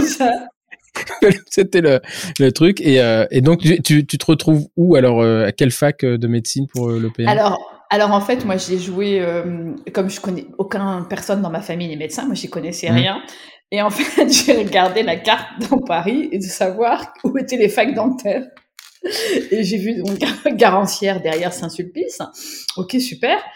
Montrouge. Alors Montrouge, tu peux être à Créteil, tu peux être à machin. Je dis oh là là, il faut partir loin, il faut aller en banlieue. Ah oui, parce qu'effectivement, à l'époque, le centre de soins de Garancière était dans les locaux de Garancière, rue Palatine, pour ceux qui ne le savent ça, pas. Rue Palatine. Et, euh, et, du coup, quand j'ai vu ça, je dis bah moi, il me faut Paris 7. Donc je me suis inscrit en fac de médecine, celle qui est envoyée à Paris 7. D'accord. Et c'est laquelle? Mais il y a plusieurs, je crois, euh, non Ouais, moi j'ai fait la Riboisière Saint-Louis. D'accord. Ouais, donc euh, ok. Et euh, oui, mais ça c'est dans le nord, non? La Riboisière, c'est où C'était gare de... Alors on avait des cours euh, à côté de la gare de l'Est, on avait des cours à Jussieu, on avait des cours au Saint-Père. A toujours été pratique la fac en France. Alors vous allez aller ligne 7 et puis après vous avez une demi-heure pour aller ligne 14 à l'autre bout du truc et on vous fera un petit épée à la pitié salpêtrière. Hein voilà, c'est vous avez 4 heures de cours, 7 heures de trajet, welcome. Et euh, ok. Et donc là, tu, tu, toi, tu l'as en, en, en bisu, en primant en fait. Ah non, non, non, non, non. Non, t'as Ah ben non, réaction, réaction. J'étais hmm. bridée en terminale. Qu'est-ce qui s'est passé en P1 bah, J'ai bossé que les matières qui me plaisaient. mis un jean. J'ai mis un jean, je me sentais rebelle. ah non, mais j'ai fait l'erreur de ne travailler que les matières qui me plaisaient. Donc forcément, euh, je l'ai pas eu. Hein. Bah non, vous n'avez qu'une. Parce que la physique chimie. Madame, il va falloir peut-être aller vous réorienter vers les sciences. Hein. Voilà, euh, donc, euh, donc, mais quand j'y repense, c'était complètement inconscient parce qu'en bossant, j'aurais pu l'avoir, mais euh, simplement, je j'étais pas, j'étais pas dans le dans le moule. Il faut que voilà. Et la deuxième année, ben oui, j'ai bossé, je l'ai eu. Ok. Et donc là, tu te retrouves à Garancière. Voilà. Et là, tu as compris qu'en fait, tu aurais peut-être dû aller à Montrouge. voilà, bah, je l'ai compris un peu plus tard en fait. Ah oui, c'est parce qu'il y a une période d'adaptation. Parce que toi, en fait, là, t'as dentaire et t'es contente d'avoir dentaire. Ah, je suis contente d'avoir dentaire. Donc euh, mm. après, je m'étais, euh, comme il fallait à l'époque euh, être parmi les mieux classés pour pour l'avoir, t'as toujours cette petite appréhension. Tu te dis si mon classement est pas suffisamment bon, si j'ai médecine, qu'est-ce que dans quoi je peux m'orienter en médecine si mm, jamais j'ai pas mm. dentaire. Bon ben heureusement j'ai j'ai eu ce que j'ai eu ce que je voulais. Sinon, euh, si j'avais fait médecine, j'avais dit à mes parents, je serais médecin légiste. Ah J'aime pas les gens. En fait, quand ils sont morts, ils vont pas chier. Et là, ma mère m'avait regardé. Et, là, tu te dis peut-être qu'un jour, je verrai la prof de physique au stylo vert. Celle-là. C'est ça, exactement. Noyée dans la Seine. Voilà. Et euh, ouais, c'est particulier. C'est euh, comment il s'appelle euh, le copain de Vianney Descroix là, qui euh, Steve Steve Toupney qui est qui est, qui est, très très connu là-dedans, les, très puissant là-dedans. J'ai jamais compris moi. Il me racontait quand même les deux trois trucs qu'il avait vus là, au moment du Bataclan, et il emmenait pas là. Hein. Non non c'est. Mais c'est très intéressant. J'avais Steve, il avait, il encadrait des thèses où il regardait, il foutait des dents obturées à la guitare dans des fours à je sais plus combien de degrés et pour voir ce qui résistait. Et, euh, et je lui disais, c'est curieux. Il me dit, ben non, parce que quand il y a des incendies, des crashs d'avions avec des incendies euh, de, avec le kérosène, ça monte à des températures qui sont anormales. Et donc, on veut voir comment se comporte la dent obturée avec de la guta pour voir si derrière c'est quelque chose qu'on peut utiliser euh, pour faire de l'ontologie des et, euh, et c'est intéressant enfin euh, ah non, moi j'ai appris plein de trucs dans ces thèses ouais. Mm. ouais. Mais euh, et donc euh, là tu as tu as dentaire, tu arrives en deuxième année et là tu as commencé à faire des trucs en cire. C'est ça. T'es surprise en fait de de ce qui s'y passe ou tu t'attendais vraiment à ça? Non, je m'attends, enfin non, je m'attendais, je m'attendais à ça en fait. Donc c'était plutôt, j'étais plutôt contente. mais c'est, alors c'est vrai que c'est ingrat au début, hein, quand tu mets tes plots en cire, mmh. tu comprends pas ce que tu fais. Alors si maintenant que je sculpte mes composites au pinceau, je comprends pourquoi, tu vois. Mais sur le mmh, moment, je mmh. comprenais pas. Mmh. Euh, surtout qu'à l'époque, tu n'avais pas vocation à, à, sculpter des, des, des, des, composites au pinceau. Enfin, ah ça se faisait pas. Enfin, euh, je pense pas. Mais... Euh. Non, non, non. Bah, les composites se faisaient pas du tout en fait. enfin, pas, pas chez nous. Non. Mais... on savait pas coller. Mm. C'est ça, à garantir, on savait pas coller. Euh, mais euh, non, bah, j'avais enfin euh, l'impression de faire quelque chose. Tu vois, euh, je passais ma vie euh, euh, au labo à couler du plâtre, à, à, à, courir, à courir les cimetières et les trucs pour trouver des dents. Trouver des dents, ouais. ouais. ouais. Ah, c'était un truc de dingue, ça. mais ça s'est arrêté il y a pas longtemps, hein, d'ailleurs. On n'avait pas de simulateur. Donc maintenant, on a des simulateurs, donc on a une solution. Mais on se rend compte quand même que rien ne vaut la dent naturelle. Mais effectivement, on allait voir les mecs des cimetières Ouais, moi je me souviens des fausses Qui levaient les fausses, qui levaient les fausses communes. Ouais, ouais. Après, un jour, moi, je me souviens, il m'avait pris un délire. Bon, j'ai peut-être fait un, peu abusé, mais j'étais sur une dent et, je me suis mis à imaginer qu'il y avait un mec autour au bout d'un moment. Et, et, tu vois, j'ai été pris de panique. je j'étais en troisième année en endo. J'avais un trou dans la dent et je sais pas, j'ai eu une lumière. J'ai dit, mais en fait, un jour, il y a eu un monsieur autour de ça, cette dent a mangé. Et, euh, et, et, je sais pas, j'avais pas un moment de panique. Putain, pendant un mois, je, je voulais plus toucher les dents. Et c'était problématique quand même en TP, hein, parce que bah, à l'époque on faisait que que ça. Hein. Je me souviens même à, à Garancière, tu vois, moi j'étais assistant en 2001 à Garancière, il leur faisait monter des dents, des bouches entières de dents naturelles. Ouais, bah c'est ce que. Pour faire de l'endo sur trois dents. ah, mais, je, je, me souviens, puis en plus, le, pire, c'était trouver des molaires qui n'étaient pas vraiment des mm. molaires, c'était des dents de sagesse. Et alors là, contrôle, moi je me souviens en troisième année, quand on avait les contrôles avec les canaux calcifiés, mm. et quand tu pétais, quand tu pétais ta lime dans le canal. Dedans. L'autre excitée, elle te traitait de tous les noms, là. Oui, c'est ça. Aline Hartmann. J'ai donné son nom, j'ai plus rien m'en foutre, je suis désinhibé. j'ai passé les 50 ans, je suis désinhibé, je peux balancer. Voilà, donc euh, non, non, hystérique. Je veux dire, moi j'ai jamais compris comment des gens pouvaient aimer Lando en, en étant passés par ces enseignements-là. C'était euh, autant quand il passait avec Pierre Machtou, il transmettait une passion et euh, Pierre est un pédagogue hors pair. Autant quand tu te retrouvais dans la vacation de de de d'Aline Hartmann, les mecs ils, ils peuvent pas aimer ça, c'est pas possible. Ou alors c'est c'est c'est c'est c'est des, des, des, des sadomaso quoi sadomaso, mais je me souviens de ça. Et donc euh, euh là, tu te rends, tu te, tu te plais, tu te plais, tout te plaît en dentaire ou il y a des choses bon, c'est. Alors non, en deuxième année, tu sais, comme tu, euh, tu fais des trous dans des dents et tu fais du plâtre, tu touches un peu à tout. Mmh. Tu vois, tu montes des dents. Moi, j'avais bien aimé faire les complets aussi, monter avec de l'acier. Enfin voilà, faire tout le truc, tout le travail créatif et manuel. Euh, ça me plaisait. La chirurgie, j'avais hâte de commencer la, la chire parce que euh, j'avais commencé. C'est ton côté médecin légiste, c'est ton. C'est ça. ton côté un peu euh, découpé du macabé, on va en couper du vivant. C'est ça. Et donc du coup, euh, moi à l'époque, je dis ah, quand même, j'ai hâte de commencer la clinique euh, et j'avais j'avais envie de commencer justement à toucher les patients et à faire de la chire. Et voilà, donc les non non les, premières années, bon, c'est classique à Garancière. Hein, tu tu comprends pas trop ce que tu apprends parce que je me rends compte maintenant parce que c'était assez décousu. Alors il y avait des cours et des TP, dont maintenant je vois l'utilité, mm. alors que j'y comprenais rien ou je voyais pas l'utilité à l'époque où je les ai fait en fait. Hein. Euh, c'est comme les mm. cours d'occluso. Les cours d'occluso, euh, tu comprends rien. Tu prends ton papier, mm. tu fais clac clac, euh, les contacts tripodiques, les trucs comme ça, alors qu'en fait, euh, avec un peu de recul et d'expérience clinique, c'est pas ça. Donc, euh, c'est enseigné trop tôt, en fait. C'est des, ça, c'est des, c'est des matières que tu devrais faire en cinquième, sixième année. Tu vois, c'est plutôt que de le faire c'est compliqué en fait parce que euh, t'as que cinq, en gros t'as que cinq ans pour faire une, pour tout faire et des choses assez complexes. Hein. L'occluso c'est complexe. Euh, en plus, t'as des guerres, euh, des guerres de d'école intellectuelle là-dedans.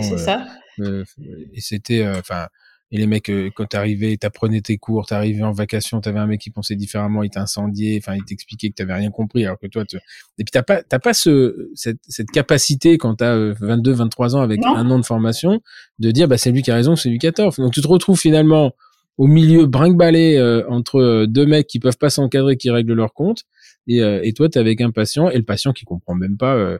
Euh, moi, je me souviens des changements de plan de traitement en permanence pour des, pour des problèmes d'ego. Ah oui, c'est sûr. Non, non, et puis euh, moi, euh, moi, ce qui m'a fait basculer vers la chirurgie, c'était ma première expérience clinique en prothèse. On avait un prof euh, qui m'a traumatisé et, et, du coup, il faisait tout faire en relation centrée et il fallait monter tout sur articulateur, même pour une couronne unitaire. Et du coup, je, suis allée le voir. Il faisait de l'avion, non? Ou euh, je, je, sais pas. Et, et donc, je dirais pas de nom. Et, euh, et je lui dis, est-ce que vous pouvez m'expliquer? Je comprends pas pourquoi est-ce qu'on prend une position arbitraire de référence qu'on transfère à tous les patients alors que tous les patients sont différents? Qu'est-ce que j'avais pas demandé comme question? Ah bah t'avais pas demandé. La relation centrée n'est pas une position arbitraire. Tu sais pas la retrouver deux fois de suite, mais elle est pas arbitraire. C'est ça. Donc en oh, fait, du coup, euh, ah non, du coup, ça s'est très mal passé en prothèse. J'allais, euh, je détestais ça en fait. Je détestais ça, euh, et je me suis dit, c'est vraiment la chirurgie que je veux faire. Et donc, euh, du coup, j'ai commencé à regarder les différentes possibilités pour faire de la, pour faire de la chire en sortant de la fac, et surtout, surtout, ne pas faire de prothèse. Mmh. c'était mon, mon but. A un peu changé après. Mais euh, euh, donc c'est là que donc tu tu tu sors. Euh, T'étais à 5 ans ou 6 ans toi déjà? J'étais à 5 ans. J'étais, euh, je crois, l'avant-dernière. Ouais, j'étais encore j'ai l'avant-dernière ou la dernière promo qui était en 5 ans. T'es diplômé de quoi? 96, 97 alors? 80, 99. 99, ouais, parce que, bah, oh, tu devais être la dernière parce que la, moi je suis diplômé de 94 et la, la, les gens qui rentraient en septembre 94 euh, en deuxième année faisaient 6 ans eux. Donc, tu vois, ça veut dire qu'ils finissaient en 2000. Ouais, bah disons que t'es passé euh, un an, euh, un an short. Hein. C'était, mm. fallait pas redoubler là. Hein. Et là, là les, les, les, mecs qui sont, ceux qui sont partis là, je veux te dire, ils, ils, étaient quand même au taquet parce qu'ils disaient putain si je redouble, je reprends pour deux. ça, exactement. Avec une sixième année parfaitement organisée, fallait le savoir. Hein. Faut se tenter qu'elle l'est encore, elle l'est déjà. Et on parle de ça. Euh, enfin, ça va faire 22 ans. Ils ont toujours pas réussi à organiser une, une, année intelligente en 22 ans. C'est quand même extraordinaire. Ah non, c'est, 22 ans après, c'est toujours le même bordel. Mais euh, mais alors après, j'en veux pas aux universitaires pour le coup. J'en veux vraiment euh, au, système hospitalier qui, euh, enfin, à l'État qui a demandé à faire une année de plus à, à nombre de fauteuils constants, quoi. Enfin, ce qui était débile sur le papier. Et ensuite, les chefs de service, Pierre Collomb pour pas le nommer, qui a passé de garancière, qui a réduit par de 30% de fauteuils, comme il y en avait déjà trop. Ouais. Et donc, il se retrouve dans le bordel qu'il y a à Rothschild. Enfin bon. Et, et qui fonctionne pas non plus, hein. Les fauteuils ah, bah fonctionnaient pas. Hein. Tu remarques qu'il y en avait beaucoup, il y avait beaucoup sur le papier, mais de fonctionnel, il y avait déjà 30% en moins. je pense que ça a été son calcul. Il dit on fonctionne avec moins 30%, on en met 30% en moins. Non, en plus, moi, moi je suis gauchère, donc il y avait qu'un seul fauteuil de gaucher par étage. Exact. je me souviens, et je savais toujours où il était. Ouais, et il était devant le bloc des, devant le box des infirmières. Ouais. Ah, euh, non, à la, au troisième, il était à côté de la radio. Oui, exact. T'avais les infirmières, la radio la et radio. le gaucher. C'est ça, voilà. il fallait qu'il marche, hein, parce que sinon c'était compliqué. Ouais, ouais c'est vrai. Maintenant, ils ont des fauteuils en bidex, je crois. Enfin, il y a quelques fauteuils qui sont euh, qui sont dans les deux. Et donc, euh, euh, tu sors de tu sors de là. Ta thèse, tu l'as fait sur quoi? En chirurgie déjà? Alors, je, je l'ai fait en chir et en ortho. Je l'ai fait sur je l'ai fait sur les agénésies et donc j'ai fait une thèse de de chir ortho, enfin implanto ortho sur les agénésies des des latérales. Et c'était qui ton directeur de thèse? C'était Bruno Courrier. Ah ouais? Il est toujours lui. Je savais pas qu'il faisait de. Enfin, lui pour lui, pour moi, c'était vraiment un chirurgie orale euh, pathologie. Enfin, je savais pas qu'il faisait. Ouais, euh, ouais. Donc non, non, il a, euh, il a dirigé ma thèse. D'accord. Et donc là-dessus, tu enquilles tout de suite? Alors sur l'ancêtre de la spécialité orale, qui était le DESCB. C'est ça. Je passe le, je passe le, je passe le probatoire. Donc je termine, je termine ma clinique et je passe le probatoire du DSCB que j'ai. Et euh, à l'époque, tu avais un classement entre guillemets et tu choisissais euh, où tu pouvais aller en termes de vacations. Mmh Sauf que euh, moi, il y avait euh, y avait un bypass des internes. En fait, les internes n'avaient pas passé le probatoire et les internes qui voulaient faire le DSCB étaient amis d'office. Et donc en fait, il y avait il y avait plus de place à Paris 7 et je me suis mmh retrouvée je me suis retrouvée parachutée à Paris 5. D'accord. Parce que DESCB, alors c'est marrant parce que DES, c'était le diplôme d'études supérieures, donc déjà c'était un DES d'études euh, de, chirurgie euh, chirurgie buccale et c'était euh, le, le truc qu'il fallait faire pour avoir pour faire de la chirurgie. Enfin, ça durait 4 ans. C'était pas, c'était pas une balade de santé, le truc. Hein. Ah non, ça a duré 4 ans. Alors, je, je ne le mets pas comme diplôme sur mes CV parce qu'en fait, j'ai pas fait la dernière année. Euh, parce que j'ai eu un petit euh, petit souci familial. D'accord. Et du coup, bah, en fait, j'ai perdu mon père brutalement en deux mois. Et comme c'était quand même mes parents qui me payaient les études et qui m'aidaient, mmh, enfin mmh. voilà, à payer à payer mon loyer, parce qu'en étant en, en remplace, enfin, j'étais collaboratrice, mais je travaillais deux jours par semaine, mmh. donc j'avais un loyer à payer, machin. Ma mère s'est retrouvée quasiment sans source de revenus du jour au lendemain. Ben donc, qu'est-ce qu'elle fait Anne? Ben elle se met à bosser. Donc j'ai dit, je suis allée voir le responsable je dis voilà, je peux, je peux pas continuer à faire mes vacations. Là, il faut que je travaille à temps plein. Et euh, bah, du coup, j'ai m'a dit bah, tu reprendras quand tu pourras. Qui c'est qui, dirigeait ça à l'époque? Alors il y avait, euh, c'était à Paris. Casamajor, non? Ouais, je crois. Non, c'était moi, c'était à Paris 5, c'était Claude Virsba. Euh, je peux... Il y avait pas Philippe Lesclou un peu dans la danse aussi? Parce qu'il était parisien à l'époque. Je crois, ouais, mmh. ouais, je mmh. crois aussi. Voilà. Et donc, du ah, donc toi, tu l'as fait à Paris 5, mais parce que tu n'étais pas un moment à la pitié?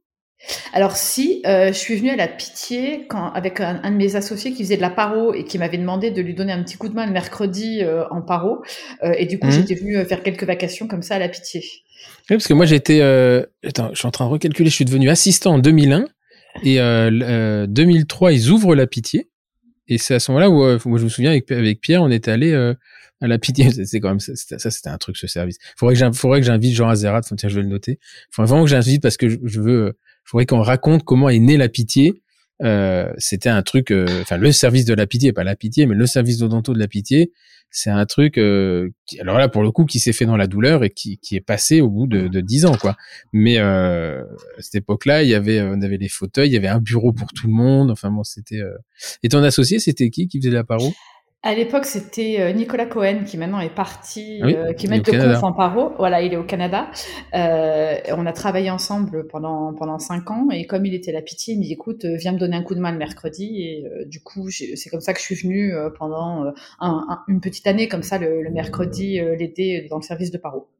D'accord, parce qu'en fait à ce moment-là tu ne faisais que de la chirurgie. ben alors quasi, je ne voulais, enfin J'étais avant de me rejoindre, j'étais collab en fait, et euh, quand mhm. j'étais collaboratrice euh, au cabinet, on avait une assistante qu'on partageait, euh, donc je pouvais mhm. pas trop trop faire de la chire en fait à temps plein au cabinet, donc j'étais mhm. obligée de faire de l'omnipratique et j'étais obligée de remettre à la prothèse. Ah, quelle honte. Alors, voilà, voilà. Voilà. Alors fort heureusement quand même, j'avais eu des profs, j'avais appris à faire des inlays en or parce que j'étais une des dernières promos à Garancière. Je crois que j'étais la dernière promo à profiter du TP et de l'enseignement d'inlay de euh, Domolon, euh, qui faisait ah des inlays en mmh. or. Ouais, voilà. Donc euh, ça, il fallait en faire un pour être validé, je crois, hein, de mémoire. Ça. Exactement. Ouais, donc euh, du coup, euh, je me suis remis un peu à la prothèse parce qu'il fallait bien quand même que euh, je, je m'intéresse et que j'arrive à, soigner mes patients. Mmh. Et puis en faisant un diplôme, j'ai fait un, je voulais apprendre à poser des implants.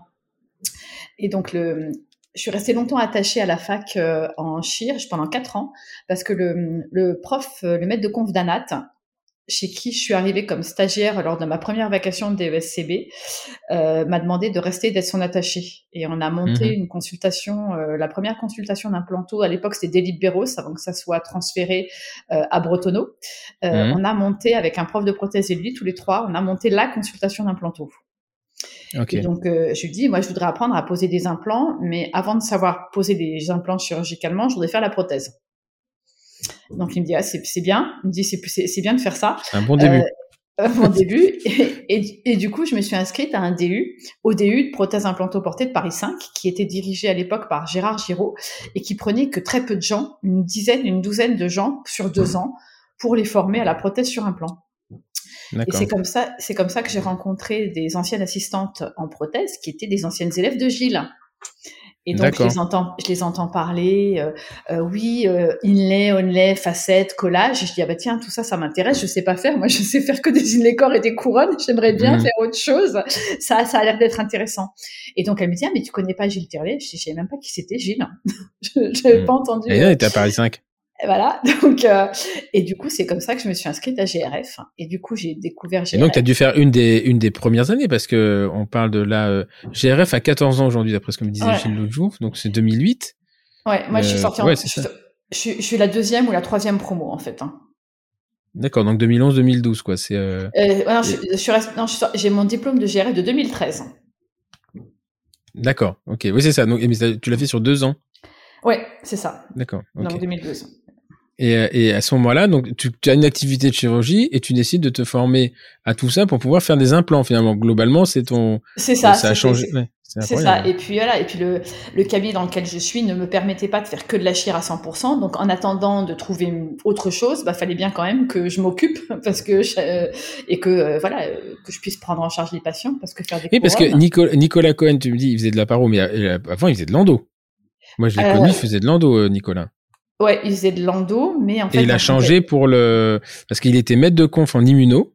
Il avait pris la, la suite de un mec qui était incroyable, avec ses petites lunettes, je sais plus comment il s'appelait. Enfin bon, euh, il, faisait de l'endo et ensuite quand il a, il a été nommé maître de conf, il lui fallait une valence euh, euh, hospitalière. Et donc, euh, et je sais plus pourquoi, Philippe, c'était Philippe Bouchard, il l'avait pris en paro. Donc lui, il s'est reformé, il a vraiment eu un, un, un, un chinte, euh, un pivot important. Il est passé d'endo à, à l'exclusivité de paro. Ouais. C'est ça. Euh, voilà. Et, après. Euh, voilà. Et au, au, cabinet, il faisait de l'omnipratique. Enfin, il faisait, il faisait de l'omnipratique. Il faisait, il faisait plus, enfin, il faisait plus d'endo, mais il faisait de la chire, de la paro et quand même de et de l'esthétique entre guillemets. Ah ouais, ça je savais pas. Moi je, je mm. connaissais bien sa, sa, sa, femme et alors lui il est, il est, très sympa Nicolas, mais sa femme elle était incroyable. Ah, c'est, elle fait, elle fait de l'ortho. Euh, Julia, Cohen-Levy, c'est waouh, waouh, waouh, attention, là, on n'est pas du tout, enfin, on est sur, sur de la haute sphère. Et d'ailleurs, j'ai vu qu'à McGill, elle avait, parce qu'elle a refait tout le cursus, c'était quand même fait le Sexmo en France. Ils sont partis là-bas, elle s'est refait tout le cursus d'Amérique du Nord pour devenir spécialiste. Et là, elle est, elle est intégrée à l'université. Elle a, non, elle est incroyable. Elle travaille beaucoup sur le, le sommeil, enfin les, les pathologies du sommeil, ouais. l'apnée du sommeil. Et euh, moi, je me souviens à l'époque, euh, elle avait monté un cabinet d'ortho euh, à Paris. C'est une hyperactive, elle. Hein. Elle est, elle est incroyable cette fille. Vraiment, c'est quelqu'un. J'ai un très très bon souvenir. Ça fait combien de temps qu'ils sont partis? Ça fait 10 ans maintenant. Euh, un, un, peu, un peu moins, je pense. Hein. Ça fait 5-6 ans. Ouh, à mon avis, c'est plus que ça. Hein. 5-6 ans, 2016, à mon avis, ils sont partis avant. Et euh, enfin, tu dois mieux le savoir que moi, puisque d'ailleurs, tu l'as vu partir physiquement, toi. C'est ça. Mais euh, j'aurais dit euh, plus que ça, moi, parce qu'ils sont, sont partis au départ pour revenir. Et puis, ils sont ouais. jamais revenus. Non, parce que lui, il était maître de conf. Ouais. Non, un, un, peu moins de 10 ans, à mon avis, ça doit faire 7 ans, je pense. Mmh. Mmh. Enfin, ouais, c'était. je me souviens quand ils ont parti, il me dit oui, on va revenir, on va revenir. Et puis en fait, je pense que quand t'es parti là-bas et et t'es installé là-bas, t'as quand même du mal à revenir parce que le Canada francophone, c'est euh, c'est quand même. Euh... Bah, ils sont à Québec, enfin ils ont dans la partie francophone. Ils sont à Montréal, ils sont à Montréal. Hein. À Montréal. Ouais, donc euh, je pense que pour revenir, il faut quand même avoir des sacrées motivations pour revenir. Hein. Ouais. C'est euh, inversement, c'est quand même un, un, un, sacerdoce parce que euh, lui, enfin il a refait, alors c'est au moment où il y a eu l'équivalence là où il y a une reconnaissance d'équivalence des diplômes, mais il fallait quand même faire un stage de plusieurs mois voire années dans un cabinet pour voir comment fonctionnait le truc. Enfin, non, ils sont ils sont courageux quand même parce qu'en plus ils sont ouais. partis avec quatre gamins de mémoire. Il avait quatre enfants. Donc ouais, chapeau bas quand même. Hein. Mmh. c'est un choix de vie euh, fort. Ok, et donc toi, tu, à ce moment-là, tu, tu, tu découvres euh, GRF, donc tu découvres la vraie dentisterie, euh, no truc qu'on peut coller sur de la dent. Et, euh, qu'est-ce qui fait qu'à ce moment-là, euh, parce que là, c'est quand même un retour de situation euh, euh, incroyable. Euh, tu fais, tu passes de la chirurgie qui est quand même un acte hyper invasif, quoi qu'on en dise, à, à, à, des actes finalement où, euh, où euh, de la, à l'extrême qui est de la, de la, prothèse par addition, enfin de la reconstitution par addition. Et euh, qu'est-ce qui fait qu'à ce moment-là, tu changes complètement de, de point de vue alors, j'avais, j'avais continué à faire les deux, mais ce qui me plaisait là-dedans, bah, c'était aussi le côté plus précis, manuel, en fait. Donc, ça me rappelait, mmh. euh, le, voilà. Le, et je me suis dit, bah, attends, non, en fait, c'est ça qui me plaît. C'est là où je suis, et j'étais, et c'est là où je suis meilleure, je suis meilleure que à ça qu'en chirurgie. Euh, je suis meilleure avec euh, mes loupes, avec une toute petite fraise, à faire mes micro-préparations, à monter mes composites au pinceau, à réfléchir à mes plans de traitement. À, euh, bah, en fait, c'est ça qui me plaît. Ok. Et, euh, et, et, donc là, tu, tu, te retrouves dans ton cabinet avec une consultation quasiment exclusive de chirurgie, enfin très orientée chirurgie. Ouais. Et là, il faut que tu, euh, euh, d'abord, il faut, faut, que tu, tu renverses le, le, le courant en disant maintenant, je fais de moins en moins de chirurgie, mais je fais de plus en plus de restauratrice. Euh, avec, enfin, je sais pas comment ça se passe dans, dans vos aujourd'hui avec avec Gilles. Vous avez vous travaillez beaucoup sur avec des correspondants qui vous envoient des situations complexes ou des patients qui viennent euh, du bouche à oreille? Alors, alors il y a Gilles, il a une grosse activité. Enfin, son activité, ce n'est qu'avec des correspondants en fait, hein, qui, mmh. qui, lui adressent les patients en grande grande majorité. Moi, comme j'ai toujours un tout petit peu gardé euh, un peu d'omnipratique, j'ai un socle de patients qui m'a suivi au cours de mes euh, différents déménagements, parce que j'ai quand même changé euh, quatre fois de lieu d'exercice dans Paris. J'ai un peu fait mmh. le tour de Paris, euh, et du coup, moi, j'ai et ça a toujours été le, le bouche à oreille. Mais c'est vrai que maintenant que j'ai rejoint Gilles et que j'ai commencé à me spécialiser aussi euh, dans tout ce qui est euh, restaurateur, conservatrice, euh, les traitements d'érosion usure, il y a une patientèle adressée, le pourcentage de patientèle adressée est en train de, en de, fait, de monter. Ouais. Donc ça veut dire là tu as une activité bon, qui, qui est vraiment orientée euh, euh, restauratrice esthétique à minima machin et tu as une, ouais. as une activité d'omnipratique alors qui de, qui de toute façon doit forcément transpirer alors, cette voie-là, je pense que tu vas tu vas pas ouais. faire des inécors tous les jours enfin Non, j'en fais, fais très rarement. Non, j'en fais rarement, j'en fais mais alors euh, enfin quand, quand oui, quand c'est nécessaire quoi. Donc c'est nécessaire, voilà, c'est principalement, c'est principalement pour la réintervention. Ou alors vraiment, mmh. bah, après quand, quand t'as pas d'émail et que tu peux pas coller, tu vas pas non plus t'acharner. Il faut quand même faire une couronne. Hein, faut pas non plus mmh, euh, devenir euh, un ayatollah euh, du collage. Il y a des bouches dans lesquelles tu peux pas coller. Donc euh, après, tu peux aussi, t'es obligé de faire de la prothèse conventionnelle. Mais c'est un pourcentage de mon activité qui est maintenant beaucoup plus faible que tout le reste. Ah oui, bah, qui, qui, se, qui s'auto-élimine. Mais et donc tu fais de l'endo encore Non, j'en fais plus. Non, j'en fais plus. Ça, j'ai arrêté. j'ai arrêté l'endo. Trop dur, trop dur. non, en fait, j'ai arrêté l'endo. Non, j'ai arrêté l'endo parce que j'étais frustrée. Pourquoi? Parce que je me suis pas assez formée. Et du coup, euh, et pour, enfin, moi, je trouve maintenant qu'avec le temps, quand tu veux vraiment faire les choses bien, alors c'est peut-être mon côté perfectionniste et jusqu'au boutiste, euh, mmh. il faut que tu le fasses de manière régulière, tous les jours, mmh. euh, et bien. Et c'est comme ça que tu as des automatismes. Et en fait, je trouve que l'endo, c'est une discipline aussi, un peu comme le collage, qui est excessivement rigoureuse. Mmh. Après, euh, alors la grosse différence, c'est que euh, euh là, je, te suis, euh, je te suis parfaitement. La seule différence, c'est que l'endo, la restauratrice telle que vous la faites, elle reste très extrêmement opérateur dépendant finalement. Mm. C'est comme les prothésistes.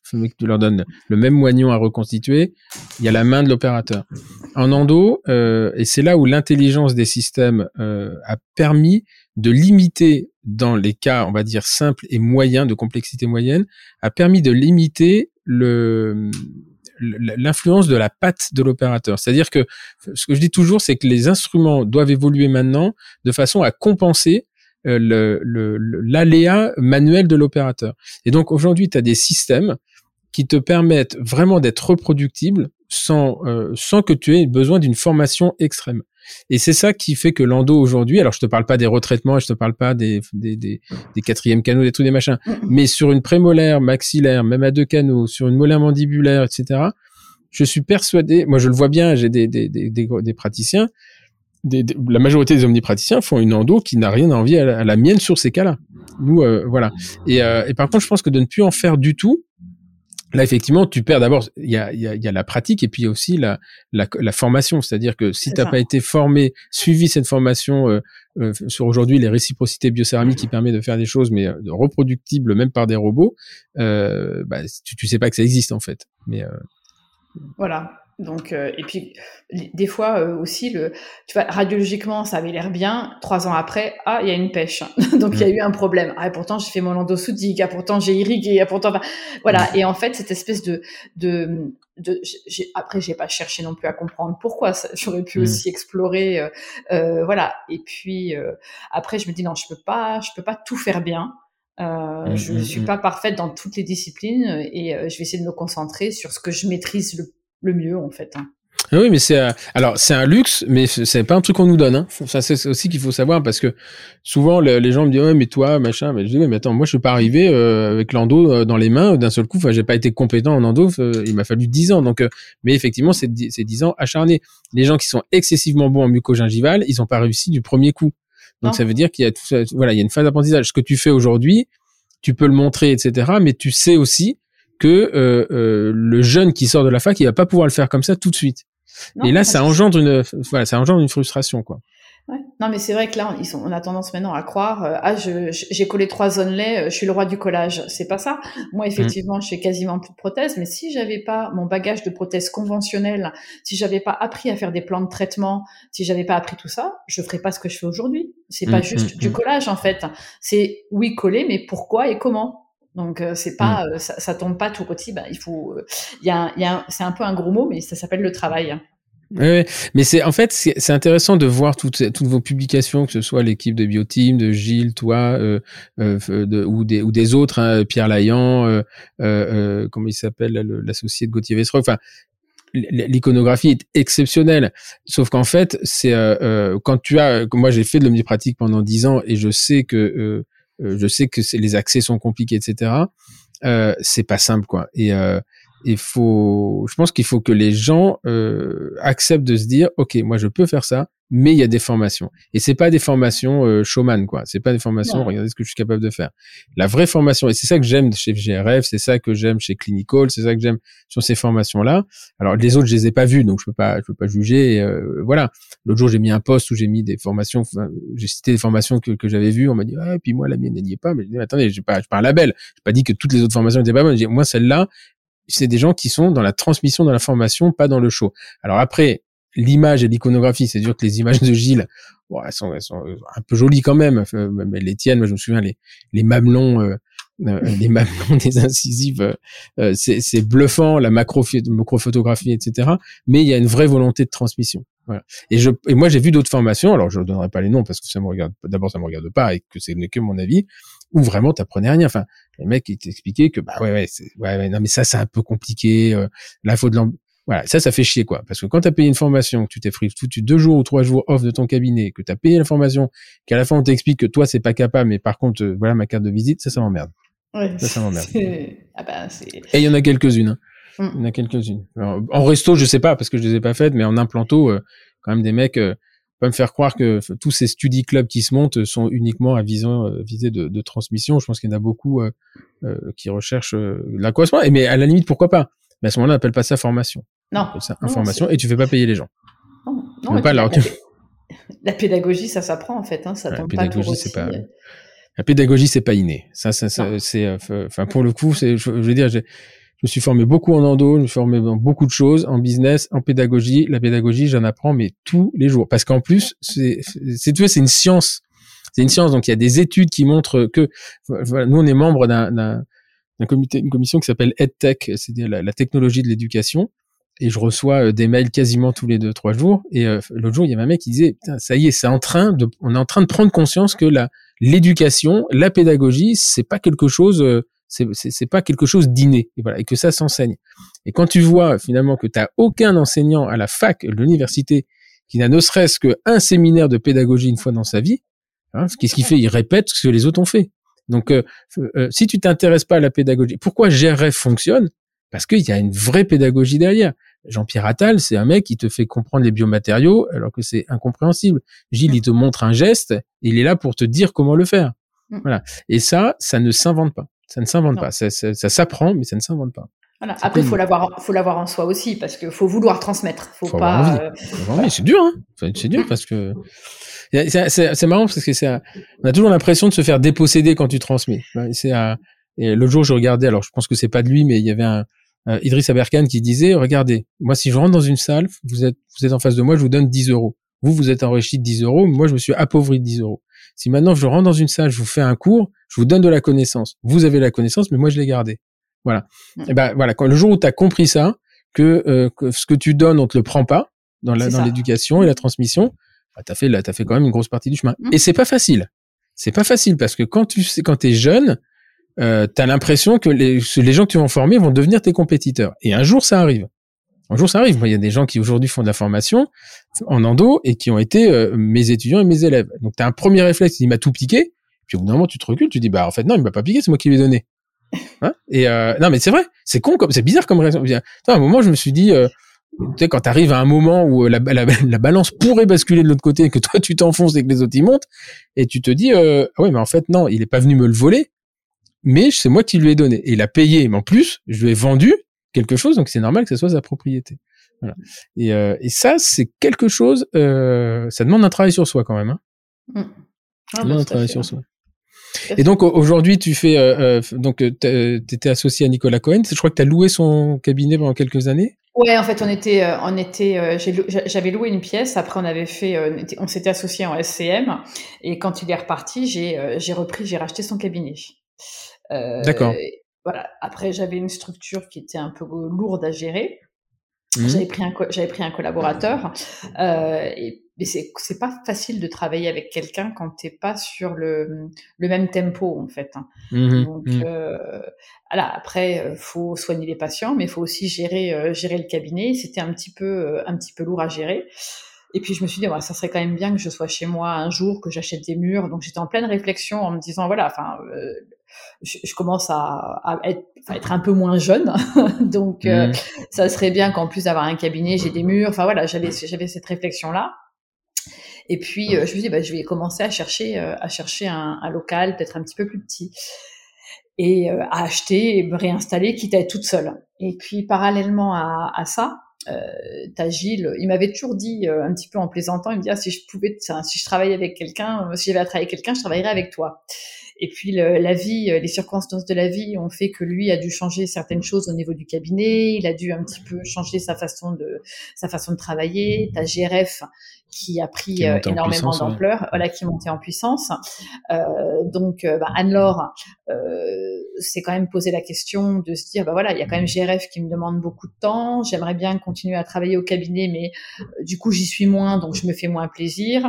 Donc, Gilles devait aussi un petit peu ralentir le rythme et lui, mmh. il cherchait aussi euh, une, transmission parce qu'il dit bah, le jour où j'arrête, mes patients n'ont plus personne, n'ont plus rien, euh, il y aura personne, euh, il y aura personne derrière.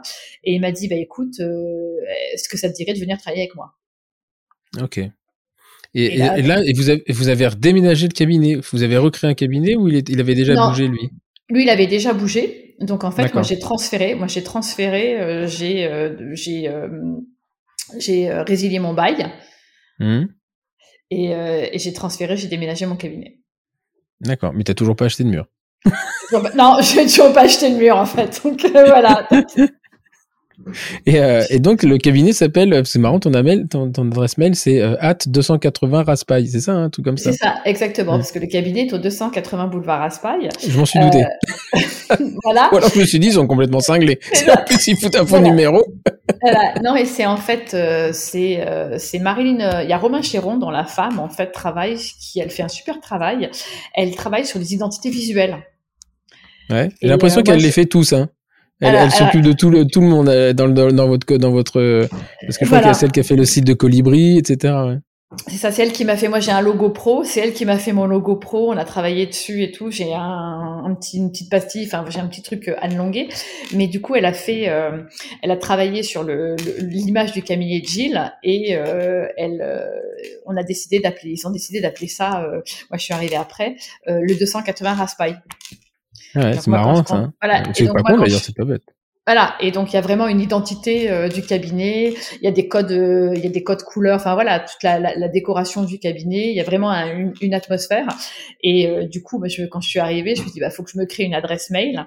Et du coup, j'ai j'ai créé le nom, de, le nom de domaine et mon adresse mail avec l'adresse du cabinet.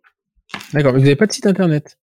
Non, pas encore. Ça, il faudrait. Euh, c'est en, c'est en projet. Il faudrait que je m'y intéresse mmh. un petit peu. mais bon, c'est encore un truc à gérer. Pas, c'est pas non plus, c'est pas non plus obligatoire, mais c'est, euh, c'est vrai que c'est, c'est, c'est, sympa un site internet. Tu fais de l'information, mmh. tu fais du truc. Euh. Mmh. Après, ça peut devenir aussi une, une vraie plaie. Hein. Oui. Parce que. Parce que... Ouais. Bah déjà, il y, a les, il y a les pages professionnelles qu'il faut alimenter. Il y a le, enfin, ça, ça, ça demande, c'est, c'est un travail, hein, euh, le, mmh, mmh. les réseaux sociaux et Internet. Moi, j'en connais plusieurs qui ont des community managers et des gens qui s'occupent que de ça, hein, parce que c'est, mmh. c'est chronophage. Donc le soir, euh, quand tu dois faire tes plans de traitement, traiter tes photos, euh, préparer tes confs, lire tes articles, euh, en plus, tu te rajoutes euh, plein de choses. C'est après quand on arrive à avoir un community manager euh, sur un exercice dentaire, ça, ça devient là. Euh, tu vois, c'est une discussion que j'avais avec je sais plus qui que j'ai enregistré récemment. C'est euh, j'en voulais un peu moi vraiment aux, aux instances ordinales de, de, de, bloquer les choses. Euh, euh, ok, on n'est pas un commerce, mais enfin on a le droit de faire de l'information, etc. Par contre, quand on arrive à, à passer par un community, community manager pour faire ça, je trouve ça un peu, ouais, je sais pas. Euh, à moins que le mec soit dentiste lui-même et que vraiment il fasse de l'information dentaire, mais sinon là on tombe dans, quand même dans une dérive qui est euh, euh qui est qui est intéressant. Et je pense que tu on peut faire euh, on peut faire différemment. Hein. J'ai enregistré récemment un podcast qui sera sorti quand le tien sortira, de celui de, de Yona Andersen qui est pédodontiste à Paris, qui a, qui a travaillé beaucoup beaucoup la communication, mais c'est vraiment euh, c'est vraiment euh, à titre informatif. Je sais pas si mmh. tu es abonné à son compte LinkedIn, enfin de son cabinet, c'est il y a un truc tous les deux jours et tu apprends plein de choses sur l'éducation, euh, l'hygiène bucco-dentaire pour tes enfants. Moi, j'ai appris plein de choses pour mes enfants, pour mes petites. Mes petites qui voulaient pas mettre dentifrice, etc. Donc ça, et c'est elle qui fait, c'est elle qui fait le contenu. Après, il y a quelqu'un qui met en ligne pour elle parce qu'elle me dit ça. D'abord, je sais pas faire, mais c'est elle qui maîtrise tous ces contenus. Mais euh, tu vois, il y a, y a, aussi une dérive. Aujourd'hui, on reproche beaucoup aux gens de, de de, de, de montrer, euh, regardez, je suis le roi du, je suis le roi du composite, etc. Mais si si on arrive, euh, euh, alors moi je veux toujours toujours penser que c'était pas, enfin voilà, les gens le montrent et c'est très bien. Mais si ça passe par les community managers, là, ça pourrait commencer à m'agacer un peu effectivement, parce que ça veut dire qu'on est vraiment dans dans l'autopromotion et, et c'est pas. Je pense que c'est c'est une dérive qui, à laquelle il faut faire attention. Ouais. Ouais, ben après c'est ce que c'est la culture des réseaux sociaux aussi, hein. C'est le. Mmh c'est l'immédiateté, c'est le paraître. Enfin voilà, c'est euh, la, Facebook dentistry. Hein, Ouais. Non, mais à la limite, si tu veux que tu présentes un cas dont tu es fier, comme dit Guillaume Johnny, pourquoi être fier de ce que tu as, pourquoi ne pas s'interdire d'être fier de ce qu'on a fait? Ah non, bien sûr. Euh, comme il me dit, il me dit moi quand je dis toujours que j'ai écrit un livre, bah oui, je l'ai écrit et je vois pas pourquoi j'en serais pas fier. Et je trouve que c'est ouais, c'est euh, c'est intelligent comme euh, comme réaction. On a toujours tendance, ça c'est très francophone, ah, très français, de dire, très français de ne pas oser dire machin, faut pas trop se montrer. bon, maintenant il faut trouver un, un, juste équilibre et éviter de tomber non plus dans le dans l'outrancier quoi. Enfin bon. C'est ça. Ok. Et donc là aujourd'hui, tu travailles combien de, de jours par semaine? Euh, alors, je travaille, je travaille trois jours pleins et euh, une journée, je travaille le lundi, le mardi et le vendredi. Et mhm. le jeudi, je fais euh, journée continue jusqu'à 14h30, 15h. D'accord, oui, tu travailles presque quatre jours, quoi. Ouais, c'est ça. Ok. Et, euh, et, et, donc, tu as intégré la, tu fais partie des bioteams, je pense que tu peu trop le choix, quand même. C'est ça. Non, mais en fait, j'ai intégré la bioteam un peu par hasard, euh, parce que ben, j'ai fait GRF. Mhm. je m'étais inscrite au séminaire, le premier séminaire érosion-usure qu'ils ont fait en, Normandie, justement, à Tourgéville. Mhm, euh, je, me suis inscrite. il y a des gens que je connaissais pas, en fait. Hein, donc, euh, j'y suis allée, j'ai rencontré des gens. Et puis, au, de fil en fil en aiguille, on commençait à parler des cas, des choses comme ça. Et puis, un jour, euh, quelqu'un me posait une question. Et puis, j'avais montré un truc, j'avais montré un cas, j'avais montré une photo de ce que je faisais. Et t'as Gilles qui me fait Attends, montre-moi. Et donc, du coup, il commence à me poser les questions. Et puis après, il me, il me rappelle et il me dit, écoute, euh, voilà, comme j'ai déménagé de cabinet, que je, je vais, euh, la, la, bioteam, en fait, euh, quitte le centre de soins parce qu'il était à, à Évry. Mm-hmm. et à Évry. Et il, il voulait continuer son, son, groupe de travail de la, de la bioteam. Et euh, au sein de son nouveau cabinet, il a, on a une salle en fait en sous-sol euh, mhm. où on fait les, les réunions bioteam. Et il me dit voilà, euh, je suis en train aussi d'essayer de ne pas prendre que des produits de la fac, mais je me pose la question de faire rentrer un petit peu des, des praticiens, enfin voilà, des gens qui ne sont pas universitaires et mhm. d'élargir un petit peu les, les, horizons de la bioteam. Et c'est comme ça que je suis rentrée dans la bioteam. D'accord. Parce que en fait, j'ai mis du temps moi, à comprendre la différence entre bioteam et GRF comme comme euh, Gilles est est, euh, est, à la tête des deux finalement parce que je crois que les bioteams c'est lui qui a créé le, le, au moins la branche française. GRF avec euh, Jean-Pierre. Et, et, en fait moi je pensais que c'était à peu près la même chose. Mais en fait c'est deux choses complètement, différentes. C'est quand, quand j'ai commencé à voir avec des bioteams à Marseille etc je me suis dit bon bah en fait il a fait des il a créé un study club et il a donné le nom de bioteam voilà c'est ça et en fait tout ça c'est parti de sa consultation biomimétique à Charlefoix D'accord, ok. Ok. Et donc euh, euh, aujourd'hui, la, la, la bioteam, c'est c'est une réunion mensuelle, c'est euh, hebdomadaire? Alors, on, on faisait des réunions. au départ, on faisait des réunions hebdomadaires. Après, on est passé à des réunions mensuelles. et c'est vrai que là, bah, avec les confinements où les choses, voilà, sont sont un tout petit peu un tout petit peu ralenties et je sais que bah, il se pose en fait la question de savoir sous quel format éventuellement reprendre. Mais c'est D'accord. Là, ça n'a pas repris après le confinement? Non, D'accord. On travaille sur la hein. Ouais, hmm. voilà. Puis, il m'avait dit que c'était c'était vachement prenant parce que c'était un vrai travail de fond. C'était pas un truc genre euh, on vient montrer de la slide quoi. Il y avait, non, non, c'est ça. Il y avait des publications. Bah voilà, on avait, euh, moi je sais que les matinées, on avait des thèmes. Hein. Euh, tu montres, il y avait cas cliniques, donc tu montrais un cas clinique.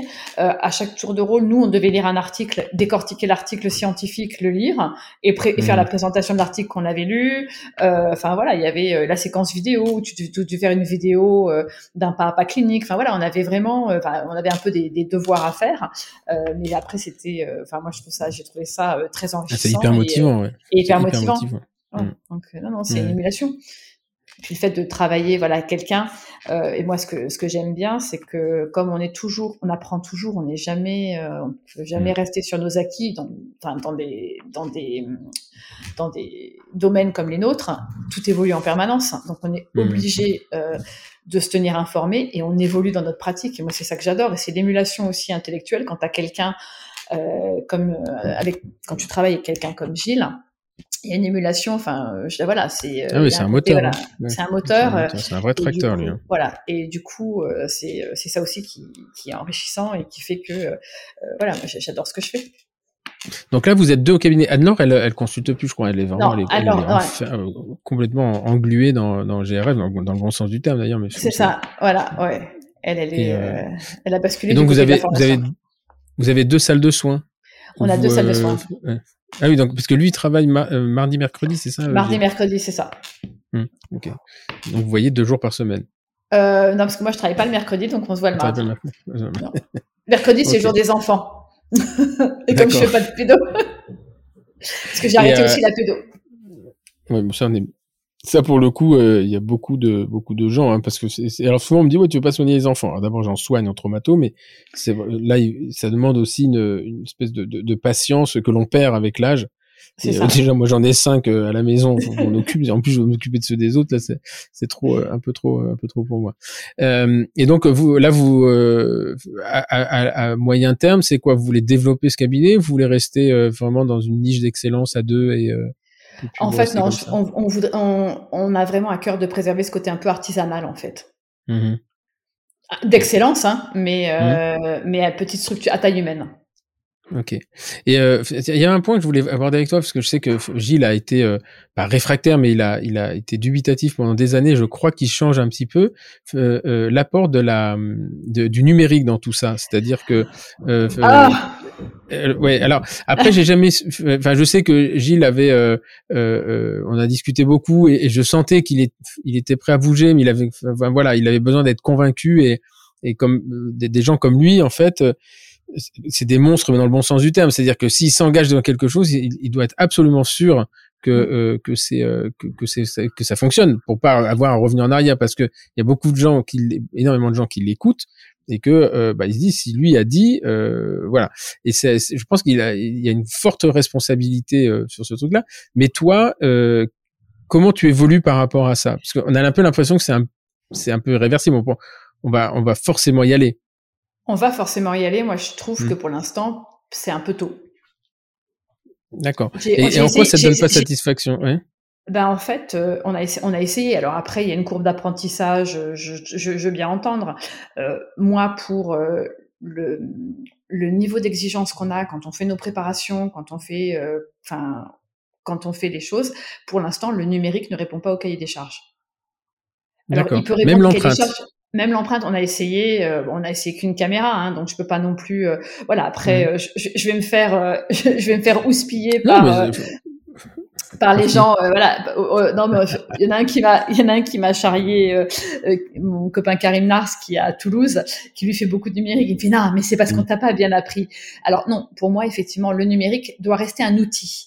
Et le souci, moi, le problème que j'ai en ce moment, c'est que je trouve que on en voit tout le temps trop. Enfin, il y a une espèce d'overdose, mmh. je pense poussée par les fabricants. Euh, tout doit être numérique. Le digital doit être, euh, enfin, voilà. Je, mmh. fais de la prothèse, je fais encore de la prothèse sur un plan, j'en fais pas mal, je fais des complets sur un plan. Euh, ben moi, j'ai appelé mon prothésiste qui est jeune, hein, tu vois, il a 27 ans, et je lui dis, mmh. vous voulez quoi comme empreinte? Il me fait, vous pouvez me faire une empreinte au plâtre, s'il vous plaît, c'est mieux. Et en fait, euh, voilà, donc euh, je, cette espèce de, du tout, en fait, le numérique n'est, et j'ai l'impression qu'on nous vend le numérique pour pallier aux défauts et au manque de connaissances. Mmh. Et ouais, ou, euh, ou, alors on est toujours dans le même truc si tu veux, c'est faire une très belle empreinte, c'est pas donné à tout le monde. Hein. C'est ça. D'ailleurs, euh, c'est marrant parce que euh, Clinical a refait un a refait un cycle sur l'empreinte au silicone. En fait, bah, c'est assez, assez marrant. Nous, quand, quand, on a essayé la caméra pour la première fois, euh, alors après, je me dis, alors ça, je suis vraiment nulle. C'était et en plus, c'était des prépas toutes simples, hein, des overlays. Euh, j'avais posé la digue, donc euh, tu avais les limites qui étaient nettes. Tu les voyais même à l'œil nu. Ben, il y a des mmh. limites où il y, a des endroits où la caméra n'attrapait pas la limite. Mmh. Les, les, les, reliefs étaient un petit peu effacés, donc on s'est dit bon, bah, il faudrait peut-être qu'on essaye autre chose autrement. Et puis après, on, on, a on a appelé notre prothésiste qui fait du numérique depuis dix ans. Mmh. et qui nous a dit euh, laissez tomber pour les soins que vous faites, pour euh, les facettes, pour les tristeps, les érosions usures, continuez à prendre des empreintes en silicone. D'accord. D'accord, c'est. Euh, Alors je, je dis pas, je dis pas, je dis pas que c'est pas possible. Hein, c'est, il y en a qui y arrivent peut-être et qui le font. Après, je vois pas comment avec le numérique tu peux avoir une empreinte avec un profil d'émergence qui est correct quand tu as des limites qui sont sous-gingivales. Tu as besoin d'aller enregistrer au-delà de ta limite euh, mmh, ce que tu mmh. peux faire avec le silicone et ce que tu peux pas forcément toujours faire avec. Mais justement, il est compressif et on lui reproche d'être compressif parce que finalement, euh, bon, mais c'est intéressant, c'est euh, parce que le, le euh, je sais pas, c'est c'est c'est tellement euh, saillant sur le, le d'abord pour l'empreinte carbone parce que moi je fais c'est un truc. Alors ça paraît con, hein, mais bon, je, je, m'écris rarement là-dessus, mais pour moi c'est quelque chose qui est vraiment encore rentré dans mes dans mes dans mon concept de vie, c'est dire alors je dis pas que je suis parfait, mais je, fais, je suis assez sensible à ça. Et quand tu vois finalement que bah, le numérique va te permettre de supprimer la moitié des transferts, euh, alors, toi de, de, de, de, de de ton cabinet vers le prothésiste, tu lui envoies, lui déjà, en plus il y a un gain de temps, et puis voilà. Et donc, je, suis toujours intéressé de, de, de, savoir pourquoi pourquoi il y a un, blocage, mais je, je cherche pas à, dire que c'est un blocage psychologique. C'est qu'est-ce qui fait que à un moment donné, à partir d'un certain niveau d'exigence, on n'y va pas? Parce que pour moi, la qualité n'est pas encore au rendez-vous. Ok. Et, et tout est même. T'as essayé plusieurs caméras ou c'était vraiment Alors, euh, non, alors j'en ai j'en ai essayé qu'une. Moi, je veux bien en essayer plusieurs. De toute façon, je sais que j'y viendrai parce que c'est en plein développement. Mmh, euh, en mmh. cinq ans, il y a eu des progrès énormes. Donc, je ne vois pas comment on pourra l'éviter et on sera forcé de l'intégrer euh, au quotidien. Mmh, Donc, c'est c'est pas c'est pas c'est pas une peur ou une réticence, mais c'est que pour l'instant, par rapport à ce que moi j'en attends, ça ne m'apporte pas. Voilà. Euh, alors, je dis pas qu'effectivement pour les postérieurs, pour des inlays, pour des, éléments simples, il euh, n'y a pas de souci. Moi, j'ai discuté avec euh, avec euh, un de mes copains Marwandas pour la prothèse sur implant. Mmh. Je dis mais c'est moi, il me fait non là, laisse tomber. Au-delà de trois implants qui sont un peu divergents, prendre une empreinte numérique, ça pose un mmh. problème. Mmh, Donc voilà. Après, ça dépend en fait de ton activité. Moi, je sais que l'orthodontiste de mes enfants, elle fait plein, de, elle a fait, fait, que des empreintes numériques et les gamins sont ravis. Donc non, non. Après, j'ai cru. Ah, ça dépend lequel, hein, parce que moi, Amandine nous écoute toujours euh, quand elle me son enfin, caméra, je la trouve grosse. Moi, je pense qu'il faudrait qu'il travaille à la miniaturisation parce que pour aller chercher les dents de sagesse, euh, et je sais qu'elle se marre en écoutant ça. voilà. Donc non, non. Moi, le, moi, j'ai pas peur du numérique ou j'ai pas envie, mais pour l'instant, l'outil qu'il représente ne m'apporte pas de bénéfice dans ma pratique en fait. Mmh mmh c'est marrant parce que c'était pas la première à me le dire et euh, et euh, il y a Chris, euh, François Lebigot aussi qui me disait mais en fait je sais que si j'y passe j'ai une courbe d'apprentissage et en ce moment j'ai pas le temps. Je veux pas me focaliser. Il je, suis dans ma phase où je gagne ma vie. Parce qu'à un moment faut le faire et que effectivement d'abord choisir et en plus arriver à vos niveaux c'est à double tranchant. C'est-à-dire que le jour où tu vas choisir une caméra les industriels vont aller communiquer partout. Regardez, ils ont pris celle-là euh, parce que pendant des années ils ont pas voulu et maintenant ils ont trouvé. Toi, et ça, ça me, ça, ça me, moi, ça me fait chier quoi. Ça me fait chier bah, parce que tu as choisi une, nous dit que tu euh, que tu veux pas, t'aimes pas les Mercedes quoi. C'est ça. Ouais. Et, euh, et, et, ça, c'est par exemple, c'est quelque chose où euh, souvent des gens me disent mais on comprend pas ton raisonnement avec les industriels. je dis parce que j'ai pas envie, j'ai plus envie de servir de. D'abord, j'ai été souvent j'ai été utilisé comme homme sandwich à, à, à mon insu. Et, euh, et puis bon, ça me posait pas un problème. Mais moi, le jour où on a commencé à dire, bah lui, il l'utilise, donc c'est bien. attendez, je, non, je l'utilise parce que j'ai envie d'utiliser, mais euh, euh, voilà. Et quand je trouvais quelque chose était plus, était mieux, peut-être moins cher ou moins, voilà, on me disait, oh, mais il retourne sa veste. Bah, je dis non, j'ai jamais mis ma veste. je vous emmerde. ah, mais c'est ça. Et donc, mm. Et c'est difficile de pas de pas citer aux sirènes des industriels. Moi, pareil. Moi, il y a des produits j'utilise de différentes marques parce que c'est ça m'apporte mmh. quelque chose dans ma pratique de tous les jours et ça m'aide à faire mes soins. C'est pas parce que, enfin, je suis pas l'homme sandwich euh, mmh, euh mmh, en disant acheter le compo truc, la matrice bidule. Euh, non, c'est non, non, c'est compliqué. Hein. Enfin, ça, enfin, souvent, on nous, on dit, ah, bah, lui, les Danceply. Euh, non, j'ai jamais été Danceply. Les seuls qui m'ont donné d'argent pour aller faire des cours, euh, c'est Septodon et Danceply à l'étranger. Jamais j'ai touché un centime en France à Danceply. Et donc, c'est assez fatigant, au bout d'un moment, de se sentir enfermé parce que c'est eux qui nous enferment. Alors maintenant, j'ai une réaction un petit peu, en ce moment, j'ai une réaction très inverse. C'est-à-dire je me sors de tout. Euh, chez Endo Academy, on achète nos moteurs, on achète les machins, on achète tout ce qu'on veut. Et ensuite, euh, voilà, je trouve qu'il y a un repositionnement des industriels, au moins dans la, au moins dans la formation, euh, qui doivent retrouver leur place. Là, on avait l'impression que sous prétexte qu'ils venaient, eh bien, tout leur était dû, et, tu m'as donné, et pourquoi on a passé 10 minutes sur lui et 15 minutes, et puis là, tu m'as pas mis sur la bonne table. Bon, ça m'a gonflé, et ça, me gonfle d'ailleurs, et ils le savent. Et donc, euh, euh donc voilà, on n'est pas des, pas des hommes sandwich, et je comprends euh, et, moi, je suis assez admiratif finalement euh, euh, de, votre réaction, de pas forcément tomber dans le champ des sirènes tout de suite en disant, mais attendez, nous, ça nous convient pas. Maintenant, continue à faire, laissez les autres faire s'ils veulent, mais nous, ça nous convient pas. Et c'est assez fort, hein, parce qu'on a toujours tendance à vouloir surfer sur la nouveauté, et, bah, c'est un danger aussi. Hein. Et je, me suis brûlé des ailes hein, avec ça. Ouais, non, non, c'est. Je sais que j'y viendrai parce que de toute façon, l'évolution fait qu'il faut évoluer avec son temps. C'est pas Mais voilà, c'est comme les projets virtuels. C'est une aide, c'est un outil, mais encore une fois, on te, on te, on te vend ça comme la solution. Mmh, mmh. Ben, les trois, il y a des cas où je suis désolée, le projet virtuel, ça marche pas. Ouais. Après, as, en plus, des fois, euh, ton obligation vient de quelque chose que tu ne soupçonnes pas. Et nous, par exemple, il y a une pénurie de Gutha. C'est un truc con.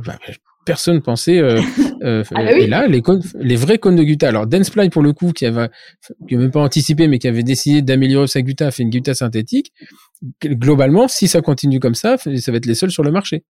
Euh, il y a une pénurie de Gutha en Asie. Ouais. Parce qu'il y a du latex, donc euh, forcément la déforestation en Malaisie, tout ça, euh, c'est voilà.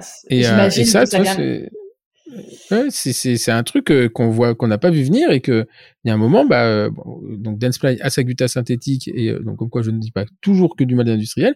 Eux, ils ont eu le ils ont eu le, flair peut-être ou enfin ça s'est fait comme ça mais euh, donc tu vois peut-être qu'un jour il y aura plus assez de polyvinylsiloxane sur la planète et on vous dira bah voilà, on passera au numérique, non, c'est euh, non, non, on y passera, c'est sûr. Moi, je j'ai aucun doute là-dessus. Après, euh, voilà, je veux que ce qu'on me propose est en adéquation avec ce que je fais. Mmh. Ok, bon bah super. Euh, alors on va en venir aux, quatre dernières questions qui concluent en général nos, nos échanges. Ça, va bientôt faire 1h, 1h45 qu'on est ensemble. Et c'est un, tout, tout, un plaisir. C'est pour ça que je dis toujours, tu sais, au départ, ça peut durer une heure, deux heures, faut pas se vexer. Et finalement, euh, l'appétit vient en mangeant. Euh, si tu devais changer quelque chose à ton parcours, euh, on a vu, c'est intéressant parce que t'es passé du rose au blanc et, tu fais encore un peu de chirurgie ou Oh, quasiment plus. Alors après, je me tâte, je me tâte de refaire un peu de mucogingival parce que ça, ça, ça aurait du sens par rapport à ce que je mmh. fais. Donc euh, après, en ce moment, j'ai pas trop le temps. Donc euh, peut-être que ça, peut-être que j'y reviendrai un peu. Alors si voilà, si je fais encore quelques petites extractions, des petites élongations coronaires ponctuelles, enfin voilà, mais euh, enfin vraiment, c'est anecdotique. Ok. Et donc, euh, euh, si tu veux changer quelque chose à ton parcours, alors premièrement, est-ce que tu voudrais changer quelque chose? Et si oui, quoi? Alors, quand j'ai vu ta question, je me, je me suis posé la question. euh, alors, peut-être que oui, j'aurais voulu perdre un tout petit peu moins de temps pour arriver là où je mmh. suis un peu plus jeune, entre guillemets. Et puis après, en fait, non, parce que si je suis arrivée là, c'est que les événements de la vie et les rencontres que j'ai pu faire m'y ont amené, donc non. Ok. Euh, alors bon, la deuxième question, je pense que j'ai la réponse avant la, la, la, question, quoique tu peux me surprendre. Euh, Qu'est-ce qui, euh, qui ou quoi Est-ce qu'il y a quelque chose, quelqu'un qui t'a vraiment inspiré dans ton parcours professionnel et qui continue à le faire Ah bah oui, forcément. On, a, on, a, parlé beaucoup de cette personne-là au cours de l'entretien. Voilà, c'est sûr que ma rencontre avec Gilles, ça a été un, point euh, déterminant, euh, non seulement professionnel mais aussi personnel, parce qu'on a énormément de choses en commun. On partage la photo, euh, euh voilà, une certaine sensibilité. Donc non, non, ça c'est une vraie, vraie rencontre. Euh, voilà, comme. ok. Euh, si tu un jeune praticien ou une jeune praticienne d'ailleurs qui euh, qui arrive euh, et qui te dit waouh moi je moi je voudrais faire ça je veux faire la dentisterie comme ça ou j'ai un projet euh, à part, en t'appuyant sur le parcours qui a été le tien et, et, et qui est pas qui est pas linéaire finalement qu'est-ce que tu pourrais lui donner comme conseil? Alors forcément, je vais te dire les choses un peu de développement personnel, faut y croire, hein, donc ça, il n'y a pas de souci. Mmh. Mais en fait, il n'y a pas de secret. Ce qu'il faut, c'est travailler. Mais avec le travail, euh, on y mm. arrive toujours. Mais il faut travailler. Et c'est euh, ouais. hier, hier j'enregistrais avec un, un, jeune qui s'appelle euh, Paul-Marie Oliva et qui m'a fait euh, redécouvrir un truc, un concept qu'on m'avait parlé. C'était le, le, je crois que c'est QCD euh, où il y a le temps, l'argent et la qualité. C'est ça, qualité, euh, qualité, coût et durée. Et en fait, euh, ce, ce, ce, concept qui, qui, est, qui, est, très intéressant te dit que bah ces trois facteurs et euh, où est-ce que tu vas faire du compromis? Est-ce que tu veux faire un compromis sur la qualité? Ça, La qualité a un coût, est-ce que tu veux faire un, compromis sur le coût? Ou, Mais tout ça a une durée d'apprentissage, est-ce que tu veux faire un compromis sur la durée? Et que globalement, cette espèce de triangle, qui est un truc qui est bien connu hein, quand on enseigne dans les écoles de, de, de, commerce, si tu fais un compromis, si tu vas aller vite, forcément, tu auras une répercussion soit sur la qualité, soit sur le coût. Et, euh, euh, euh, et donc en fait, et c'est ça qu'il faut. On est un peu dans une. Enfin, euh, moi, j'ai connu une époque du temps un peu plus long où finalement, bah, tu acceptais de gravir les étages, tu les, les, étapes, tu faisais CES, master, machin, etc. Et puis tu montais, tu avais une assise, etc. Sont arrivés les réseaux sociaux qui ont tout accéléré et qui ont rabattu les cartes finalement, qui qui ont eu cet avantage pour à mes yeux de, de, de découvrir des gens que j'aurais jamais découvert Des gens comme Yacine Corbin, des gens comme ça, etc. Je pense que leur leur formation et, leur réseau était tel que bah peut-être qu'on n'en aurait jamais entendu parler et que finalement bah, les réseaux l'ont mis euh, euh, euh, euh, en avant, euh, toute l'équipe de Pierre Layan, etc. C'est des, des gens qui sont des produits de réseaux sociaux. Alors on trouve ça bien ou pas bien, mais enfin toujours c'est, comme ça. Mais surtout les réseaux sociaux ont considérablement accéléré le la demande de reconnaissance, le besoin de reconnaissance. Ouais, on a aujourd'hui on a des conférenciers qui sont très jeunes par rapport à, à, à, à l'époque où moi c'était les, tu commençais vraiment à, à, à, sillonner un peu la France etc quand tu avais 45 50 ans pas avant Mmh. avant parce que finalement euh, il fallait un minimum de euh, d'abord il fallait travailler ensuite une reconnaissance se faire porter par des gens etc et on, commençait à t'inviter parce que tu étais dans un réseau ce qui avait ses limites d'ailleurs mais euh, les réseaux sociaux ont permis aux gens de, se, de montrer ce qu'ils savaient faire moi je reconnais qu'il y a des gens que je connais pas même en endo qui sont qui sont bluffants hein. ils sont mmh. bluffants on, a, on a eu cette accélération et qui fait penser que tu peux y arriver euh, sans, sans le travail. Et ça, c'est une erreur. C'est ça. Ouais, et ça, c'est une erreur parce que, enfin, voilà, enfin, il y a quand même la culture du travail qu'il faut, à mon sens, garder. Hein. C'est, euh, on n'a mm. rien sans rien, et euh, le travail et la connaissance, c'est la base, c'est le socle euh, et qui mmh. nous permet de faire ce qu'on fait. Donc euh, c'est pas en faisant euh, un petit côté waouh. voilà, il y a aussi l'expérience hein, parce que ben, avec l'expérience, faut faut en accepter les échecs. Hein, faut faut accepter de pas réussir, de pas arriver à bien faire. C'est c'est c'est pas toujours évident. Donc je pense voilà l'expérience et le travail. Et l'expérience s'associe à la durée, hein, parce que l'expérience, on ne l'a pas. Euh, T'as beau travailler 12 heures par jour, euh, je pense que la, la, la, reproductivité du geste, euh, elle s'acquiert parce que as, quand tu as fait 800, 900, 1000 traitements, bah, tu as quand même forcément plus d'expérience que quelqu'un qui en a fait 200. Bah, c'est ça. Mm. Il a surtout eu plus d'échecs, donc il a appris. voilà, c'est ça. Euh, enfin, pour terminer, tu parlais de mon développement personnel, mais euh, alors cette question n'est pas uniquement orientée vers le développement personnel, mais est-ce que tu aurais une lecture, un, enfin un livre ou une vidéo, un TED ou un podcast à, conseiller? On va parler gueule du dentaire. Hein, alors ouais, alors moi c'est alors c'est pas c'était j'y réfléchi aussi, c'était pas trop dans le dentaire. En fait, moi je suis euh, c'est beaucoup mieux. Voilà, en fait, il y a deux il y a deux choses que j'aime bien, c'est c'est sur Arte, il y a une émission qui s'appelle Le dessous des cartes. Et euh, c'est le samedi. Alors on retrouve aussi, euh, je crois, on dit c'est sur arte.tv. Et en fait, elle, elle, choisit un pays, ils choisissent un pays pendant une demi-heure à travers des cartes.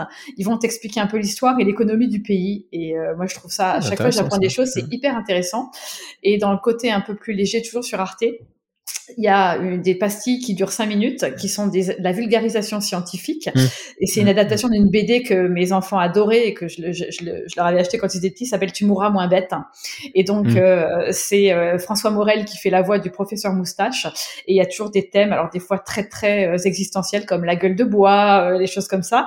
Et en fait, c'est de la vulgarisation scientifique sur un thème. C'est une pastille style dessin animé qui dure cinq minutes. Mais pareil, tu apprends toujours des choses et c'est très, très drôle. Ok, donc ça s'appelle le la pastille. Alors, euh, la pastille, c'est tu mourras moins bête. Tu mourras moins bête. Ok. bah, écoute, euh, je vais mettre mes enfants devant ça parce que moi j'ai qu'un qui regarde un écran, au moins qui regarde un truc intelligent et toutes leurs conneries sur euh, sur Snapchat. Enfin, bon.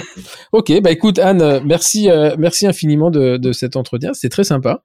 Bon, j'en doutais bah, pas. Merci à hein, toi je connaissais la, je connaissais la personne. On s'était, euh, on s'était vu euh, avec toute l'équipe des, des, des Chotards et, Chotard et Colin, et c'est vrai qu'on a passé des, des, des, bons moments.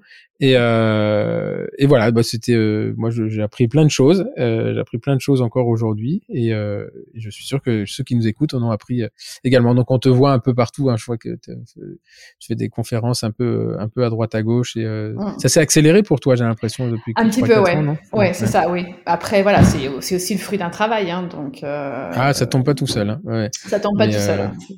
Euh, Puis en fait, j'y prends plaisir. Hmm.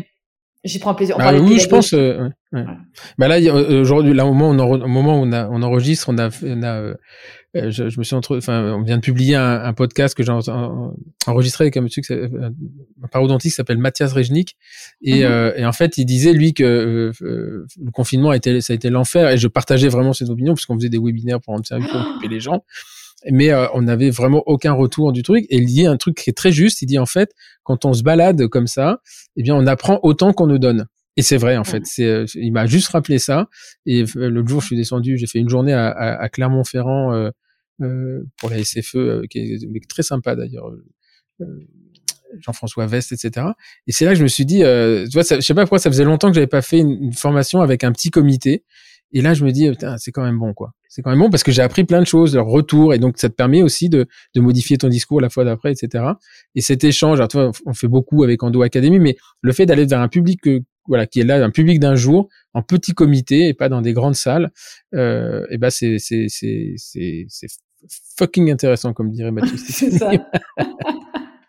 ok, bah écoute, je te souhaite un très très bon week-end. Euh, merci à toi. On se retrouvera, euh, voilà. Donc euh, vous suivez les réseaux sociaux, vous verrez que euh, Anne est bientôt sur le circuit du Mans euh, avec son mentor. Je sais pas si on va faire la course de, de voiture ensemble. Donc c'est Colibri qui organise ça. C'est assez génial. C'est assez génial. C'est ça. Ouais, c'est non, non, ça, ça, ça, va être sympa. Après, je, je, suis nul en carte hein, comme en foot, donc c'est pas là que je vais briller. Hein. J'ai l'impression que Gilles est quand même allé un peu s'entraîner là-bas. Il est allé retourner. Oui, ouais, non, c'est ça. Non, photo là. Euh, c'est pas faire ça. Non, non, moi j'ai un co-conférencier qui a l'air euh, pas forcément aussi bon, enfin un petit peu meilleur que moi, mais pas. Donc nous on a on a fait la team bar en fait. Hein. Déjà c'est ah euh, déjà. Bah, si tu me si tu nous écoutes et je suis sûr que Gilles va écouter ça lundi, dès lundi dans son dans son train, c'est pas faire d'aller d'aller s'entraîner sur le circuit non, achète-toi un truc euh, sur l'ordinateur. Ne dis pas que tu le fais, mais tu n'as pas le droit d'aller le faire là-bas. Allez, en tout cas, j'apprécie beaucoup cette équipe, euh, euh, Anne-Laure, Gilles, Jean-Pierre, toi, enfin toute l'équipe des, gens qui, qui, qui, qui, ont monté ça. C'est très impressionnant et, et, ça fait du bien de voir un peu de, de plaisir dans le travail. Voilà. Ok. Bien, eh bien, écoutez, merci à vous tous de, nous avoir écoutés. Euh, je vous donne rendez-vous pour ma part la semaine prochaine avec euh, un ou une autre invitée. Beaucoup de femmes en ce moment. Et euh, ben voilà, c'était, il y en avait moins au départ, donc comme ça, je rétablis ma parité. Mais sachez que c'est pas dans ce but-là que je le fais, c'est toujours dans le plaisir. Je vous donne, je vous souhaite un très très bon week-end. À samedi prochain. Au revoir.